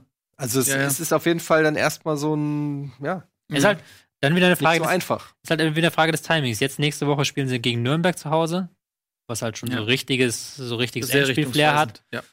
wo du halt auch vielleicht hättest sagen können, okay, ähm, machst du vielleicht vor dem Nürnberg-Spiel den Trainerwechsel, aber es ist auch wieder Ja, das aber ist halt alles scheiße. Ich habe keine so ein Ahnung. bisschen alles Zeit, um was zu bewirken. Ja. Und wenn das dann wirklich nur dieses Mentale ist, dann ist der Mannschaft auch qualitativ nicht mehr zu helfen. Also wenn, wenn der Aspekt, dass du eine Woche länger mit dem Team arbeiten kannst und dein System etablieren kannst, wenn das weniger wert ist, als zu sagen, ey, meine kurzfristige Motivationsansprache in der Kabine entzündet meine Spieler so sehr, dass sie ein Spiel gewinnen, dann ist die Qualität, Qualität so gering im Kader, dass sie eh vorbei ist.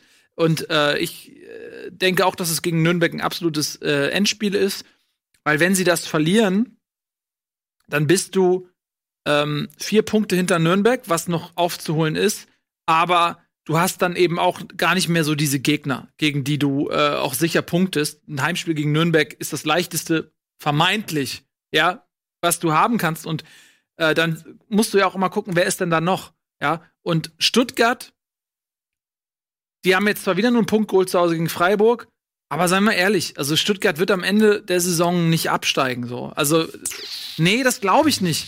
Und dann hast du Augsburg. Ich kenne Stuttgart-Fans, die dir da widersprechen. Ja, ich weiß, wir hatten sehr viele die sind sogar. da auch schon durch diese durch diese Stahlbad so durch Stuttgart, aber trotzdem eigentlich ist eigentlich ist die Qualität viel zu hoch in Stuttgart. Dann hast du äh, Augsburg, die jetzt wieder mal gepunktet haben, ne, wo auch eine Menge Unruhe in der Winterpause war, aber die haben auch die Qualität, um da wieder rauszukommen. Und du hast Düsseldorf und die sich vielleicht am ehesten noch so, dass Hannover auf Augenhöhe sich mit denen messen kann. Und die punkten ja jetzt auch. Ja, die haben 22 Punkte. Das heißt, es sind 11 Punkte ähm, auf äh, Düsseldorf, die du aufholen kannst. Mein Akku verabschiedet sich hier gerade. Ähm, also, keine Ahnung, das ist. Boah, mir fällt so schwer, wenn Hannover das nächste Spiel nicht gewinnt, ey, dann Ja. da würde ich Ja. aber, wenn ich noch Da Kohle ich- rumliegen hätte bei irgendwelchen komischen Wettanbietern, dann würde ich. Ja, das Ne? ist halt, äh, das ist immer, dieses Mm. Endspielding ist natürlich immer 13 Spieltage vor Saisonende, dann mehr Ja, so ein das ist bisschen gleich wie in verfrüht. Köln Aber letztes Jahr. Du musst es ja mal durchrechnen, wie viele Punkte du aufholen ja, musst. Formulieren ist, sind ja nicht so riesiger Rückstand. Formulieren wäre es so, wenn du, wenn du dir einen Pfad auf dem Ab, äh, Pfad für den Nichtabstieg ausdenkst, dann fängst du an mit dem Sieg gegen Nürnberg, Ja. so automatisch. Ja. Das ist halt der einfachste Pfad so. Ja, ja. Aber also es müssen halt zwei Vereine mindestens absteigen. Und äh, ich habe also Stuttgart das Spiel gesehen, tatsächlich in ganzer Länge. Und ähm, ich war hundertprozentig überzeugt, dass die nicht drei Punkte holen am Ende. Und das waren ja, der, äh, der Ausgleichstreffer von Freiburg war ja in der 93. oder irgendwie so, Mhm. ne? Ähm, und als dann der Schiri gesagt hat, fünf Minuten Nachspielzeit, da wusste ich, okay, es wird wird noch ein Unentschieden. Die waren nicht in der Lage, einen klaren Ball da hinten rauszuspielen. Die waren so verunsichert, äh, und wir reden hier von, von wirklich Spielern, die, äh, die ja ähm, schon einiges erlebt haben. Auch ein, ein Gomez mit, äh, mit seiner gelb-roten Karte, die wirklich auch vielleicht eine harte Entscheidung war, aber du weißt, dass die Schiris darauf achten. Ne? Also kann, kommt jetzt auch nicht völlig aus dem Nichts. Ich fand, sie, Ja. ich fand sie schon sehr hart, ja, Ja. muss man nicht geben. Wenn äh, der Schiri der für eine ähnliche Sache fünf Minuten vorher gelb gezeigt hat. So, Ja. Das war ja, war ja jeweils wegen, wegen Armen so. Ja. Dann machst du dasselbe nicht normal. Genau. Und ähm, du weißt ja auch nicht, was ein Schiri dann. Ja, vor allem Äh, der Schiri kann ja auch gar nicht, wenn er die erste Karte gibt, Ja. dann kann, macht er sich ja lächerlich, wenn er fünf Minuten später bei derselben Aktion sagt, ja, diesmal gebe ich nicht gelb. Also er muss das ja eigentlich. du weißt ja auch immer nicht, was ein Spiel, äh, was ein Schiri dann auch zu einem Spieler sagt. Ne? Der sagt dem ja dann auch zwei Takte. Und äh, so wie ich, äh, ich glaube, Aitikin war es, ne? Ähm, Mhm. So wie ich gesehen habe, wie er danach noch mit Gomez gesprochen hat, das sah so ein bisschen so aus, so nach dem Motto, ähm, ich habe dich gewarnt, Junge, so ungefähr. So hat, so habe ich es interpretiert, wie auch immer. Ähm, da, ich fand es erschreckend, ähm, wie sie es nicht schaffen.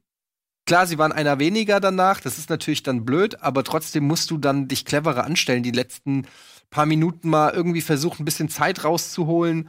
Äh, damit meine ich jetzt nicht äh, auf dem Boden liegen und so tun, als ob du dich verletzt hast, sondern einfach cleverer das rausspielen einfach. Und da, das war so schlecht einfach, dass ich gedacht habe, meine Güte, also wa- was, was, äh, wie, wir sprechen ja auch von Freiburg. Es ist jetzt nicht die Bayern, die lauter Individualisten haben, die eine komplette Mannschaft ähm, können. Aber da waren Abstände da, wo du dir denkst, ey, jetzt noch mal fünf Minuten alles rausholen. so, was ist denn da los? Renn die doch mal an, mach doch mal da die Räume zu irgendwie. Da hatte noch der, wie heißt er, der, ähm, der Kübler hatte noch mal einen Abschluss in der 92. Minute, ähm, wo drei Stuttgarter irgendwie einfach nur daneben stehen und zugucken, wie der aus 18 Metern abzieht. Der hätte schon drinne sein können. Also, ich bin mir nicht so sicher, ob Stuttgart da, ähm, das, das, das wird noch schwer für die, glaube ich. Also, Ja, schwer wird's auf weil die auch Fall. komplett verunsichert sind einfach. Weil mit Markus Weinz hier äh, schon ähm, komplett alle Patronen verschossen sind, die komplett nicht geklappt haben. Und wen wollen, wollen sie den jetzt auch rausschmeißen und einen neuen Trainer holen oder was? Bevor sie absteigen. Ja, ich kann mir vorstellen, dass das irgendwann auch noch mal Thema wird. Also, Das kann man doch nicht, man kann doch nicht zwei, man kann doch nicht zweimal den Trainer wechseln. Schon andere. Ich weiß, es gab schon, aber das kannst du doch nicht machen. Dann verlierst du doch dein Gesicht. dabei Ja, aber irgendjemand muss ja, der HSV ist weg, irgendwo muss ja dieses Mojo hingewandert sein. Du bist, bist Also immer noch bei Hast du nicht den. HSV geguckt am Wochenende. Sind wir Ja. noch beim HSV. Tabellenführer. Ja, noch. ja, Tabellenführer. ja das ist aber Und blöd vor allen Dingen gelaufen für HSV. Im DFB-Pokal am Start, ne? Morgen. Das stimmt. Toi, toi, toi. Gegen den 1. FC Nürnberg. Die Genau. ja in diesem Abstiegsding auch noch eine noch mitzureden haben. Ähm, ich, ich möchte übrigens kurz sagen, ich muss jetzt gleich weg. Mhm. Ich kann das letzte Drittel dieser Sendung nicht mehr mit euch Ich machen. hätte das Eintracht-Spiel einfach nach hinten. Ey. Ähm, ich hoffe, ihr verzeiht mir das. Ich bin aber heute bei einer Ver Veranstaltung, ähm, für die ich Karten habe. Da muss ich hin. Das gibt Sinn. Das ergibt Sinn, ja. Tut mir leid. Wir haben leider keine Karten. Deswegen Nee, müssen wir auch äh, nicht hin. Nee. Wollt ihr von mir noch irgendwas jetzt ganz schnell zu dem Spiel Nürnberg-Bremen, Karte? Augsburg-Mainz? Augsburg, manche Leute Ja, haben gut. bei Kickbase ja Finn Bogerson gekauft. Mhm. Ja, das, das müssen wir auch noch thematisieren. Ähm, such dir mal, genau, such dir mal jetzt ein Spiel aus, Ja. zu dem du noch was Schlaues sagen möchtest, dann machst du eine Kurzanalyse. Augsburg hat gewonnen, zwei Elfmeter von Finn Bogerson, ein wunderschönes Tor von Finn Bogerson, drei Tore von Finn Bogerson, ähm, der wirklich ein sehr guter Stürmer ist, der Finn Bogerson. Finn Burgerson ist ein guter Stürmer. Also ich, das ist so ein klassischer Guter Stürmer. Leverkusen-Schalke-Transfer im Sommer. Ja, ich kann mir auch vorstellen, dass der sich demnächst mal aufwärts orientieren möchte. Auch wenn Augsburg jetzt auch nicht so gut abschneidet.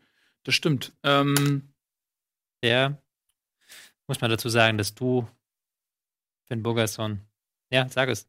Kauft das bei Ja. Ki- Kickbase, habe ich auch Ja. gerade gesagt. Also hast du gerade gesagt. Das habe ich Ja. mitbekommen. manche. Leute, habe ich schon gesagt, manche Leute haben den gerade gekauft. Ja, Gegen Delaney habe ich den getauscht quasi. Delaney plus 10 Millionen. Also Finn Bogerson plus 10 Millionen war Ja. Delaney. ja, gut. Bist du Guter sogar Move. tatsächlich hier fast sogar vor Schlenzen an dieser, in dieser Spieltagswertung gelandet. Ja, aber es ist, äh, kann, könnt, kannst du ja später mal zeigen. Ja. Weiß nicht, ob ihr für Zeit habt. Ja, Äh, von deinen 1000 Punkten hatte allein äh, fast 400 äh, Finn Burgerson gemacht. Okay, zeige ich nachher mal. Nach der. Ja gut, du, du gehst zu deiner Du, du, Veranstaltung, du, ja. du gehst zu deinem Super Bowl, wir machen Werbung. Was? Wir machen jetzt äh, Werbung Bremen gegen äh, Nürnberg gleich im Anschluss. Nach der Werbung. Und dann ist der Mann da weg. Da ist sein Platz, ist einfach geräumt und er wird auch nicht äh, ersetzt werden. So, bis gleich. Und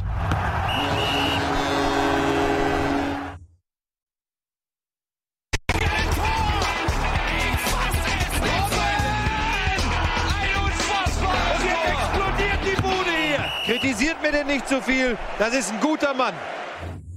Herzlich willkommen zurück bei der Bundesliga. Etienne hat sich verabschiedet, aber Daniel Buddimann ist da. Hallo Daniel Buddimann. Hallo. So. Ähm, wir wollen ein bisschen über Nürnberg reden und auch Werder Bremen. Nürnberg ist natürlich ein bisschen akuter.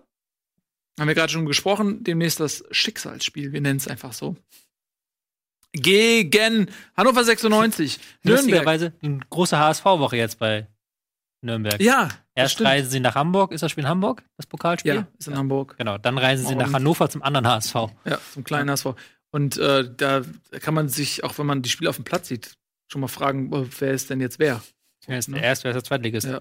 Das ist tatsächlich das Riesenproblem bei Nürnberg. Die sind einfach, ähm, das merkst du immer wieder, die sind einfach individuell wirklich sehr viel schlechter als der Rest der Liga. Auch nochmal wirklich eine Stufe hinter Düsseldorf. Mhm. Den fehlt halt nach vorne jegliche Durchschlagskraft. Wenn du jetzt gesehen hast, die haben jetzt mit Strelak angefangen, mit Pereira angefangen, Ishak nur auf der Bank, äh, haben sich dann halt relativ zurückgezogen wieder, wie sie es oft tun. Halt ähm, relativ wenig Pressing, aber dafür stehen sie gut. Dafür stehen sie ähm, gut in der Defensive, haben halt ähm, nichts, kaum was zugelassen gegen Werder, aber haben dann halt, selbst als sie den Angriff über den linken Flügel mal gefahren haben, mit Leibold oder mit Palacios, kam da halt überhaupt nichts an Torgefahr raus, Mhm. so richtig. Also da fehlt halt wirklich vorne die Torgefahr. So, musst du halt deutlich sagen. Halt Ja. je- jegliche offensive Gefahr fehlt dieser Mannschaft. Und das merkst du dann auch, okay. Das merkst du an der Anzahl der Tore, 17 nämlich, das ist der schlechteste Wert der Liga, übrigens zusammen mit dem VfB Stuttgart, dem man hat exakt das identische Torverhältnis, 17 zu 44. Ähm, aber man hat bei Nürnberg auch so ein bisschen weniger das Gefühl, was ich zumindest bei Stuttgart habe, dass es noch irgendwo ein Potenzial gibt, was noch nicht Ja. ausgeschöpft ist. Ja. So, dass da vielleicht noch irgendwann mal was ändern, dass sich was ändern kann. Wenn vielleicht jemand zurückkommt wie ein Didavi, ähm, der jetzt in Stuttgart wieder zurückgekommen ist, prompt ein Tor geschossen hat, ähm, der diese Torgefährlichkeit mitbringt, Kreativität mitbringt, wenn er denn mal halbwegs fit ist. Äh, sowas fehlt mir halt in Nürnberg. Ähm, Ja, das ist halt das ähm, Thema auch in Nürnberg so ein bisschen, weil da ist ja auch der Michael Kölner sehr angezählt. mhm. Es gibt Fans, die glauben halt, ähm, dass man nur noch die nächste Niederlage abwartet und ihn entlässt. Es gab auch Stimmen, dass im Trainingslager, dass es da sehr viel Murren und gab von den Spielern, dass da die Stimmung in der Kabine sehr, sehr schlecht sei. Aber wo ich mir dann denke, okay, welcher Trainer soll jetzt was besser machen? Also wie willst du großartig was besser machen? Vielleicht eine bessere Einbindung von Ishak, der gekommen ist und dann den Ausgleichstreffer kurz vor Schluss mit einem guten Schuss erzielt hat. Ähm, Dreierkette weiß ich auch nicht, ob das mit der Mannschaft großartig funktioniert. Klar, könntest du nochmal einen Mühl auf das Spielfeld stellen, aber da merkst du halt schon, okay, 90 Prozent aller Bundesliga-Zuschauer sitzen jetzt hier mit Fragezeichen. Wer ist Mühl? Wer, ist, wer ist dieser Ishak? Ähm, dann ähm, Kubo, der als Zehner vielleicht noch was taugt. Und dann auch wieder, okay, wer ist Kubo? Das sind halt alles Törles Knoll vom HSV gekommen. ja, ja Mhm. ähm, das sind halt alles Spieler, die du eher in der zweiten Liga vermuten würdest, ohne dass ich diesen Spielern jetzt so nahe trete. Das erkennst du auch mal ganz gut daran, so, es gibt ja dann, wenn Mannschaften absteigen, werden die manchmal komplett leer gekauft, so die Spieler. Ja. Weißt du, wie zum Beispiel der HSV, da waren ja auch viele Spieler, die dann weggekauft wurden, nach dem Motto, okay, die gehören eigentlich nicht in die zweite Liga. Ja. Bei der Mannschaft ist halt jetzt dann eher unwahrscheinlich, dass da viele Spieler weggekauft werden. Mhm. So. Ja, ich denke. Also es ist immer, klingt so brutal, wenn du das weißt, aber du hast, du weißt halt, dass diese Mannschaft ähm, auch wirtschaftlich einfach in einem anderen Fundament steht als viele andere Bundesligisten. Ja, absolut. Aber es gibt ja manchmal so Darmstadt, Mhm. ja, oder auch davor, was ich Fürth äh, hat es mal irgendwie geschafft, ähm, die Klasse zu halten, äh, trotz äh, geringerer Qualität im Kader. Und Mhm. ähm, die Option hast du ja immer noch. Ich denke mir aber manchmal bei so einem Aufsteiger, vielleicht holst du die Punkte eigentlich eher im ersten Drittel, ne? wenn du die Euphorie hast, wenn du vielleicht auch noch von den Namen her noch nicht so ganz auf dem Zettel bist. Ja, wenn vielleicht der ein oder andere da durchstartet und es ist nicht auf dem Zettel ähm, bei den Gegnern oder so. Und nach hinten raus wird die Qualität eher ein Faktor. Hm. So denke ich mir das immer. Und Nürnberg hat halt äh, jetzt aus den ersten 20 Spielen 11 Punkte oder 12 Punkte jetzt mit dem Unentschieden gegen Bremen geholt.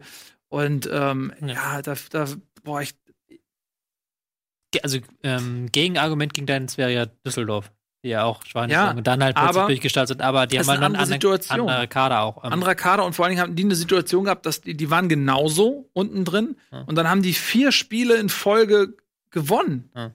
Ja, das heißt, von ihren 22 Punkten haben die zwölf irgendwie da äh, vor der Winterpause, nach, ich glaube, nach der Winterpause auch noch einen Sieg oder so jetzt, mh, ja. äh, geholt. Das ist da ja auch irgendwie eine, eine außergewöhnliche Phase.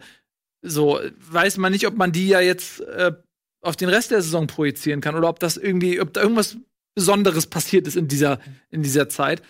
Ähm, jetzt haben sie wieder einen Punkt geholt. Also es ist, ja. sie sind stabil, ne? Also Ja. äh, jetzt auswärts in Hoffenheim hätten sie auch gewinnen können, by the way, ne? Also das, da waren sie ja, ähm, es war nicht so, dass sie hinten drin standen und mit ein bisschen Glück einen Punkt ermauert haben oder so, sondern sie hätten das Spiel auch durchaus in Hoffenheim gewinnen können. Also da sieht man schon, dass Düsseldorf mehr Qualität hat. Ja. Äh, und ich glaube nicht, dass Nürnberg vier Siege am, am Stück irgendwie noch mal wuppen kann. So und, und Ja. Ja. Ja, ist auch bei Düsseldorf da wieder der Unterschied, das, was ich gerade gesagt habe. Also du kannst ja sehr sicher sein, dass ein Luko Bacchio oder auch ein Ja. ähm, Eihahn zum Beispiel, dass die nochmal in der Bundesliga spielen werden. Ja. Vielleicht sogar Außenverteidiger Zimmermann, Gieselmann, die ich jetzt auch ähm, ein bisschen unterschätzt halte, die da sehr wichtig sind bei Düsseldorf. Ähm, aber das hast du halt bei Nürnberg nicht. Und das andere, was du gesagt hast, das fand ich schön mit diesem Darmstadt-Ingolstadt-Vergleich. Die hatten ja halt so ihren wirklich so unique Selling Point. Also Darmstadt hat ja wirklich diesen Bolzfußball so Ja. knallhart durchgezogen, Ja. dass wir, das war halt wirklich, die waren was Besonderes in der Liga. Und das hast du halt bei Nürnberg auch wieder nicht, dass sie halt diesen wirklich unique Selling Point haben, der sie ähm, nochmal heraushebt von der Liga. Ja, und auch da hatten sie zumindest auch ein, zwei Spiele vorne einen Sandro Wagner. Ne? Du hast gerade gesprochen, bei Nürnberg fehlt jemand so von. Einen Sandro Wagner, der hat damals in Darmstadt gespielt. So, das war seine Renaissance sozusagen. Ähm, und der hat auch einen Unterschied gemacht durchaus. Du hast einen Marcel Heller gehabt, der eine sehr starke ähm, Bundesliga-Saison dann gespielt hat, mit seinem Tempo immer wieder. Also da waren schon auch Leute, wo du. Ne, Die jetzt auch noch in der Bundesliga sind. Also, oder in China, beziehungsweise. Ja, na gut, aber Wagner hat dann nachher, ähm, ist ja sogar Nationalspieler geworden. Was, ne? Ich meine, das ist ein Unterschiedsspieler, so der, wo du jetzt Nürnberg anguckst, wo du den nicht unbedingt siehst, sozusagen. Ähm, genau, aber trotzdem Punkt geholt gegen Werder Bremen. Ja, das ist natürlich wieder irgendwie Nico, seltsamerweise. Ja, Wieder im Ausland, komischerweise. ja, ne? Komischerweise wieder im Ausland. Äh, und guckt sich den Super Bowl äh, live vor Ort an. Ähm, was ja nicht die schlechteste Ausrede ist. War, war er vor Ort? Ja, beim Stadion. Nico war im Stadion. Wahnsinn, oder? Was? Ja, der Nico war im Stadion. In Atlanta. Weil ich habe ihm eine Karte geschenkt. Ich konnte nicht. Ich musste die Küche aufräumen. Er hat ja Bilder gepostet. Ich dachte, das wäre irgendwie so ein Gag oder ein Nee. Das, ähm, der war da tatsächlich. Der hat ein Leben. Der hat ein Leben, ne? Leben auf der Überholspur. Das ist so Rocket Beans. Andere Leute groß machen können wir. so. Ähm, so wie mit dir, Tobi. So. Ähm, ich, ich war nicht beim Super Bowl, ich war zu Hause. ja, hast, ja, gut, aber du Ja, hast andere. ich war äh, zu Hause und hab. schreibst jetzt für die Rautenperle, seit du bei uns bist. Stimmt, Zum Beispiel. das stimmt. Also ist doch ein Karriereweg, den du genommen hast. Manche fahren zum Super Bowl, andere gucken HSV-Spiele in ihrer Freizeit. Wer von uns beiden ist gemeint? Ich weiß es. Trifft auf beide zu. Ja, also, ähm, wir haben den Abstiegskampf da jetzt so ein bisschen, aber wollen wir noch ein, zwei Worte zu Bremen sagen oder Ja, ähm, warum das nur zu einem 1-1 gereicht hat? Denn man muss jetzt echt langsam abreißen lassen, ne? ist für mich auch unerklärlich so ein bisschen. Bremen hat irgendwie geschafft, es geil zu spielen und nicht zu punkten. Wie gegen Frankfurt zum Beispiel Mhm. oder auch in der Hinrunde gegen Bayern und Dortmund. Oder sie spielen scheiße, wenn sie eigentlich punkten müssten. Also das war halt wirklich ein komplett inspirationsloser Auftritt. Ähm, in der ersten Halbzeit zwei Schüsse, zwei Schüsschen sich erarbeitet, hatten keine Idee, wie sie an diesen Viererketten vorbeikommen sollen, obwohl sie Woche zuvor die eigentlich defensiv sehr viel stärkeren Frankfurter ausgeknackt äh, haben, sehr oft Mhm. und auch ähm, die Woche davor Hannover ja schon geknackt haben. Also eigentlich ähm, hätte man gedacht, okay, das kriegen die auseinandergespielt, aber haben es überhaupt nicht hinbekommen. Und was dann halt noch viel schlimmer war, dass sie halt völlig harmlose Nürnberger nach dem 1 zu 0 nochmal ins Spiel kommen haben lassen. Mhm. Weil das Ding war, hätte eigentlich gegessen sein müssen. Ja. Nürnberg hatte dann ähm, über die linke Seite ein paar gute Angriffe, aber ansonsten gar nichts anzubieten gehabt und sie haben es dann halt noch vergeigt. Das ist halt jetzt wirklich so der Moment der Saison, wo du sagen kannst, Europa wird eng. Ähm, Marc hatte ja auch schon in unserer WhatsApp-Gruppe, der hat ja zusammen mit Nico die Wette mit Ede laufen. Mhm. Und er meint, er hat das schon mal unter, was hat er geschrieben? Er hat das schon mal unter Verbindlichkeiten verbucht, diese Ja, ja. 20 Euro. Ja, Das äh, dann nicht mehr äh, vor Frankfurt landet. ja, das glaube ich ehrlich gesagt auch. Also fünf Punkte, aber mehr als das sehe ich das auch äh, sportlich nicht, dass Frankfurt da sich die fünf Punkte noch von Bremen aufholen lassen lässt. Ähm, ja, auch da muss man langsam sagen, ich mein, man ist noch nicht alles verloren. Das klingt jetzt so, ne? Es sind drei Punkte bis auf Platz sieben, ähm, vier bis auf Platz sechs. Also da ist sicherlich noch was drin für Bremen, weil sie haben ja auch ähm, teilweise spielerisch mehr gezeigt als die Punkte gerade am Anfang der Saison, ne? Also da haben sie auch viel liegen lassen. Also das, das äh, tut einem jetzt vielleicht ein bisschen weh. Aber ja, wenn man nach Europa will, muss man ein bisschen mehr am Ergebnis auf jeden Fall schrauben. Hm. Gut, dann haben wir natürlich noch äh, Augsburg haben wir ja vorhin schon ein bisschen drüber gesprochen. Wir haben jetzt nicht so wirklich drüber gesprochen, wie das zustande gekommen ist, diese, Hm. diese Leistung gegen Mainz. Aber vielleicht dazu noch mal, um da nochmal zurückzukommen. Ich finde es erstaunlich, es ist eine, eine sehr positive Reaktion von Augsburg, ähm, dass man nach diesem Theater in der Winterpause ähm, und auch davor mit den ähm, schlechten Leistungen, wo man eigentlich jetzt fast ein Alibi hätte, ja, also Kajubi ähm, ist irgendwie nicht zurückgekehrt oder was, äh, dann die Geschichte mit Hinteregger, dann die Geschichte, dass das Baum auch so angezählt ist. Ja, die Vorlage ist da, irgendwie, dass man dann schlecht auch aus der Winterpause kommt und dann ne, 13-0 gegen, gegen äh, Mainz zu Hause. Ja, respektabel. Hm. Gute Reaktion gezeigt. Ja, ähm, auf jeden Fall. Ich fand es auch, man muss natürlich, wenn man drüber redet, über die beiden Handelfmeter reden, die ja ähm, umstritten waren, zumindest der Mhm. erste, wo man dann sagt, okay, eigentlich von Brust an die Hand. Hatte ich jetzt auch in der Winterpause so äh, gelernt von den Schiedsrichter, bei der Schiedsrichterfortbildung, dass das keine Hand eher ist, Mhm. weil das dann, dann liegt keine Absicht vor. Das zweite Ding, okay, kann man schon geben, da ist der Arm wirklich hier oben und der kriegt ihn an die Hand. Andererseits muss man auch fairerweise sagen, dass ähm, Mainz keine Chance hat eigentlich. Also ähm, die haben offensiv wenig zustande bekommen. Äh, Augsburg hat das gut wegverteidigt alles und haben dann halt mit einzelnen Nadel Nadelstichen ähm, vorne dafür gesorgt. Also deswegen will ich das Spiel nicht auf die Elfmeter reduzieren, weil ich glaube, dass Mainz an diesem Abend einfach nicht gut genug war. Ja. Damit zu halten. Kommt dann auch vielleicht entgegen. Ich ne? kann den nochmal nachtragen. Ich hoffe, dass es, es gerade funktioniert. Ähm, Finn Burgerson und seine 368 Punkte, die er bei Kickbase gemacht hat. Nicht so wenig. Ne? Etienne. Das ist nicht wenig. Das ist sehr, sehr viel sogar. Das ist der. Etienne hat natürlich wieder super geil eingekauft hier, wo der Marktwert am niedrigsten war. Der dürfte jetzt diese Woche ordentlich hochgehen. der Etienne. Ich glaube, Etienne hat mich mittlerweile auch überholt. Das ist echt, was mich echt nervt. Im Liga-Board. Im Ligaboard, ja. Das, Ja. das wurmt nicht echt. Weil Etienne ja eigentlich nichts macht, nicht außer. Was? Hier. Ähm, das ist der Spieltag. Nee, das ist der Spieltag. Ja. Das zählt ja nicht. Da ja, kann ja jeder mal einen guten Spieltag ja, haben. gut. Ist noch ein bisschen zurück, hat ein paar Spieltage weniger gemacht. Aber das ist ja auch jetzt. Aber ich glaube, Ja. wenn man es fairerweise, ich habe dich überholt tatsächlich, sehe ich gerade. ja, aber das ist aber auch wenn eine man es- Momentaufnahme. Wenn man es, ähm, Etienne ist ja wirklich später eingestiegen als wir, zwei Spieltage. Wenn man das ist es, völliger Quatsch. Ich bin ehrlich gesagt am Spiel. du auch. Also ihr beide seid später eingestiegen als ich, sagen wir es so. Wenn man, wenn man die Punkte durch die Anzahl der gespielten Spieltage teilen würde, wärt ihr vor mir, muss ich zu meiner Schande Ja, das glaube ich aber auch. Ja. Ihr wärt aber nicht vor, äh, Ja, aber die sind ja eh, da- die, die, über die Jungs wollen wir ja gar nicht mal reden. Nächste Saison sieht das alles anders aus. So, die, die Manchester Cities, die den, des Wettbewerbs, die den Wettbewerb kaputt kaufen. ja, die, Also wie PSG und Man müssen wir City. überlegen, ob wir die, diese über ehrgeizigen, überaktiven Typen, die jetzt irgendwie schon über 200 Transfers getätigt haben in 20 Spielen, das, ist, das sind ja was, 10 Transfers pro Spieltag? Ja, ich bin- kannst, ähm, kannst, glaube ich, sogar nachverfolgen, die Anzahl der Transfers. Es gibt immer so über Gekauft, ehrgeizige, 102. so über 104. ehrgeizige Lumpen, die hier all- quasi mit damit alles kaputt machen. Weißt du so, wir so als Hobby-Fans, wo man sich manchmal auch so einen emotionalen Wert an einen Spieler heftet, ne? wo man so denkt, so, ey, den hätte ich gerne oder den Jungen irgendwie so zack. Und Ja. die sind so knallharte Business-Leute, die spielen den Shit und nudeln das richtig durch. Ja, das ist ähm, wie Mats Hummels zum Beispiel, der sich bei, irgendwann mal erzählt, dass er sich bei Managerspielen grundsätzlich selber kauft. Sowas. Ja. Das, das machen die halt nicht. Die sind frei von Emotionen, die sehen nur irgendwie welche Zahlen und zack, zack, zack und spielen, spielen das halt wie ein Aktiengame, völlig ohne Emotionen. Und äh, das ist natürlich auch eine andere Herangehensweise. So, äh, wir haben noch ein Spiel, über das wir gar nicht gesprochen haben. Könnte es theoretisch Hertha gegen Wolfsburg sein? Es, ja, ich glaube, ich glaube, da sind die Fans auch nicht so, die ärgern sich nicht so sehr. Ich glaube, man kann das Spiel in einer Statistik zusammenfassen. Ich glaube, beide Teams haben jeweils knapp um die 20 Flanken geschlagen und es kamen zwei von diesen Flanken kamen an. Also zwei Flanken im gesamten Spiel haben einen Abnehmer gefunden. Und eine dieser Flanken war so, dass sie durchgerutscht ist und dann äh, an der anderen Außenlinie ein Spieler den Ball bekommen hat. Und dann? Ja, und dann wieder geflankt hat. So, also das war das Ja. Spiel. Ähm, Aber das ist, mir tut's auch irgendwie leid, weil Ja, es tut mir leid, ja. langsam, also die Hertha-Fans glauben, wir machen es extra oder was. nee, Aber es ist halt auch, es ist momentan schwierig bei Hertha. Ähm, die irgendwie diesen Esprit der Hinrunde so ein bisschen verloren haben, Mhm. die jetzt, ähm, wo auch Dada so ein bisschen am Rumprobieren ist, haben jetzt wieder mit einer ähm, Fünferkette teilweise hinten gespielt. Haben auch wieder sehr gut gestanden, kannst du nichts gegen sagen.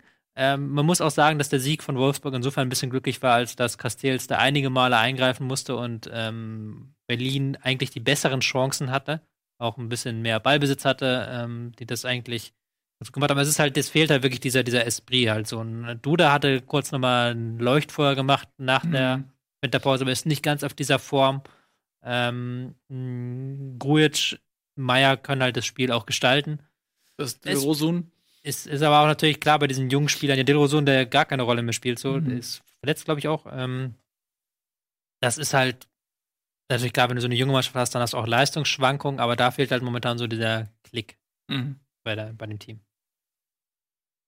Tja, aber Wolfsburg ist weiter mitten im Rennen. Ne? Ja. Die sind ja auch so ein bisschen ähm, unter dem Radar jetzt Die auf sind- Platz 6. Die sind mir suspekt, sind sie auch so suspekt? Ja, ehrlich gesagt schon. Also ich, das ist, man ist so gewohnt, dass die, äh, dass das Verhältnis aus Ambitionen und Tabellenplatz und auch spielerischer Leistung einfach nicht zueinander passt, Mhm. dass man dann so überrascht ist, wenn die auf einmal sowas ähnliches wie Konstanz auch entwickeln und ähm, Spaß haben und die Stimmung einfach so ein bisschen positiv ähm, reflektiert wird da aus Wolfsburg.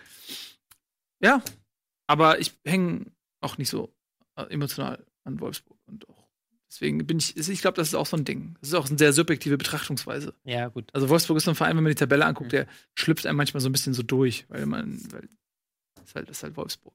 Ist halt jetzt Ja, man muss aber schon sagen, dass also Bruno Labbaδιas Arbeit muss man schon hochschätzen. Also, dass er aus einer Mannschaft, die zweimal hintereinander Relegation gespielt hat, jetzt einen Europa League-Aspiranten geho- äh, geformt hat, dass er sich auch taktisch weiterentwickelt hat, mit der Umstellung auf die Raute jetzt mit in der Saison halt da nochmal so einen nächsten Schritt gemacht hat mit dem Team. Dass sie defensiv gut stehen, sind jetzt auch wieder ohne Gegentor geblieben. Ja, aber ich fand das jetzt auch, es war ja, haben wir ja zuvor zwei Spiele verloren gehabt, unter anderem gegen Leverkusen 0-3, was ein bisschen hoch war. Wo du halt auch schon gemerkt hast, okay, wenn dann der Druck ähm, steigt auf die Abwehr, wenn sie ähm, auch ihre Flanken nicht so durchbekommen, wie sie es halt erhoffen, Mhm. und ihre Pässe auf die Stürmer, dann hat, kriegen sie ein Problem.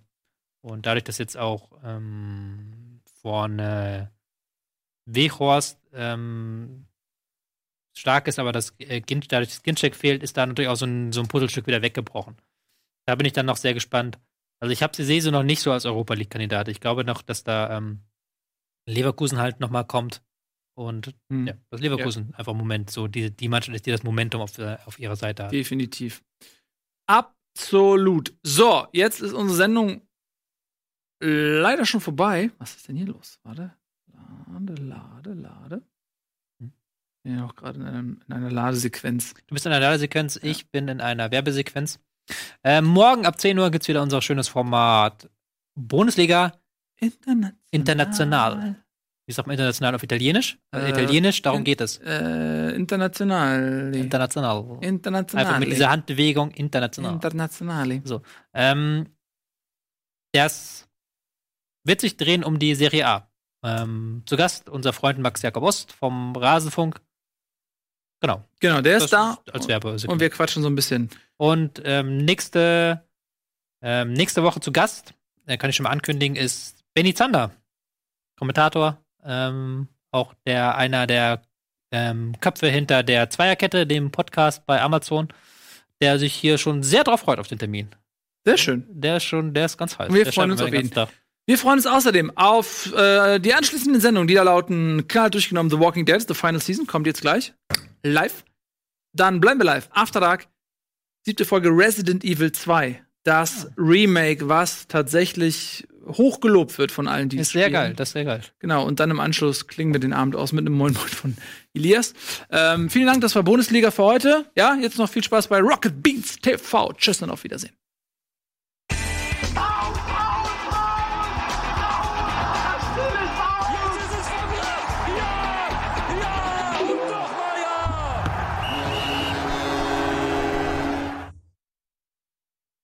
Diese Sendung kannst du als Video schauen und als Podcast hören. Mehr dazu unter rbtv.to/bundesliga.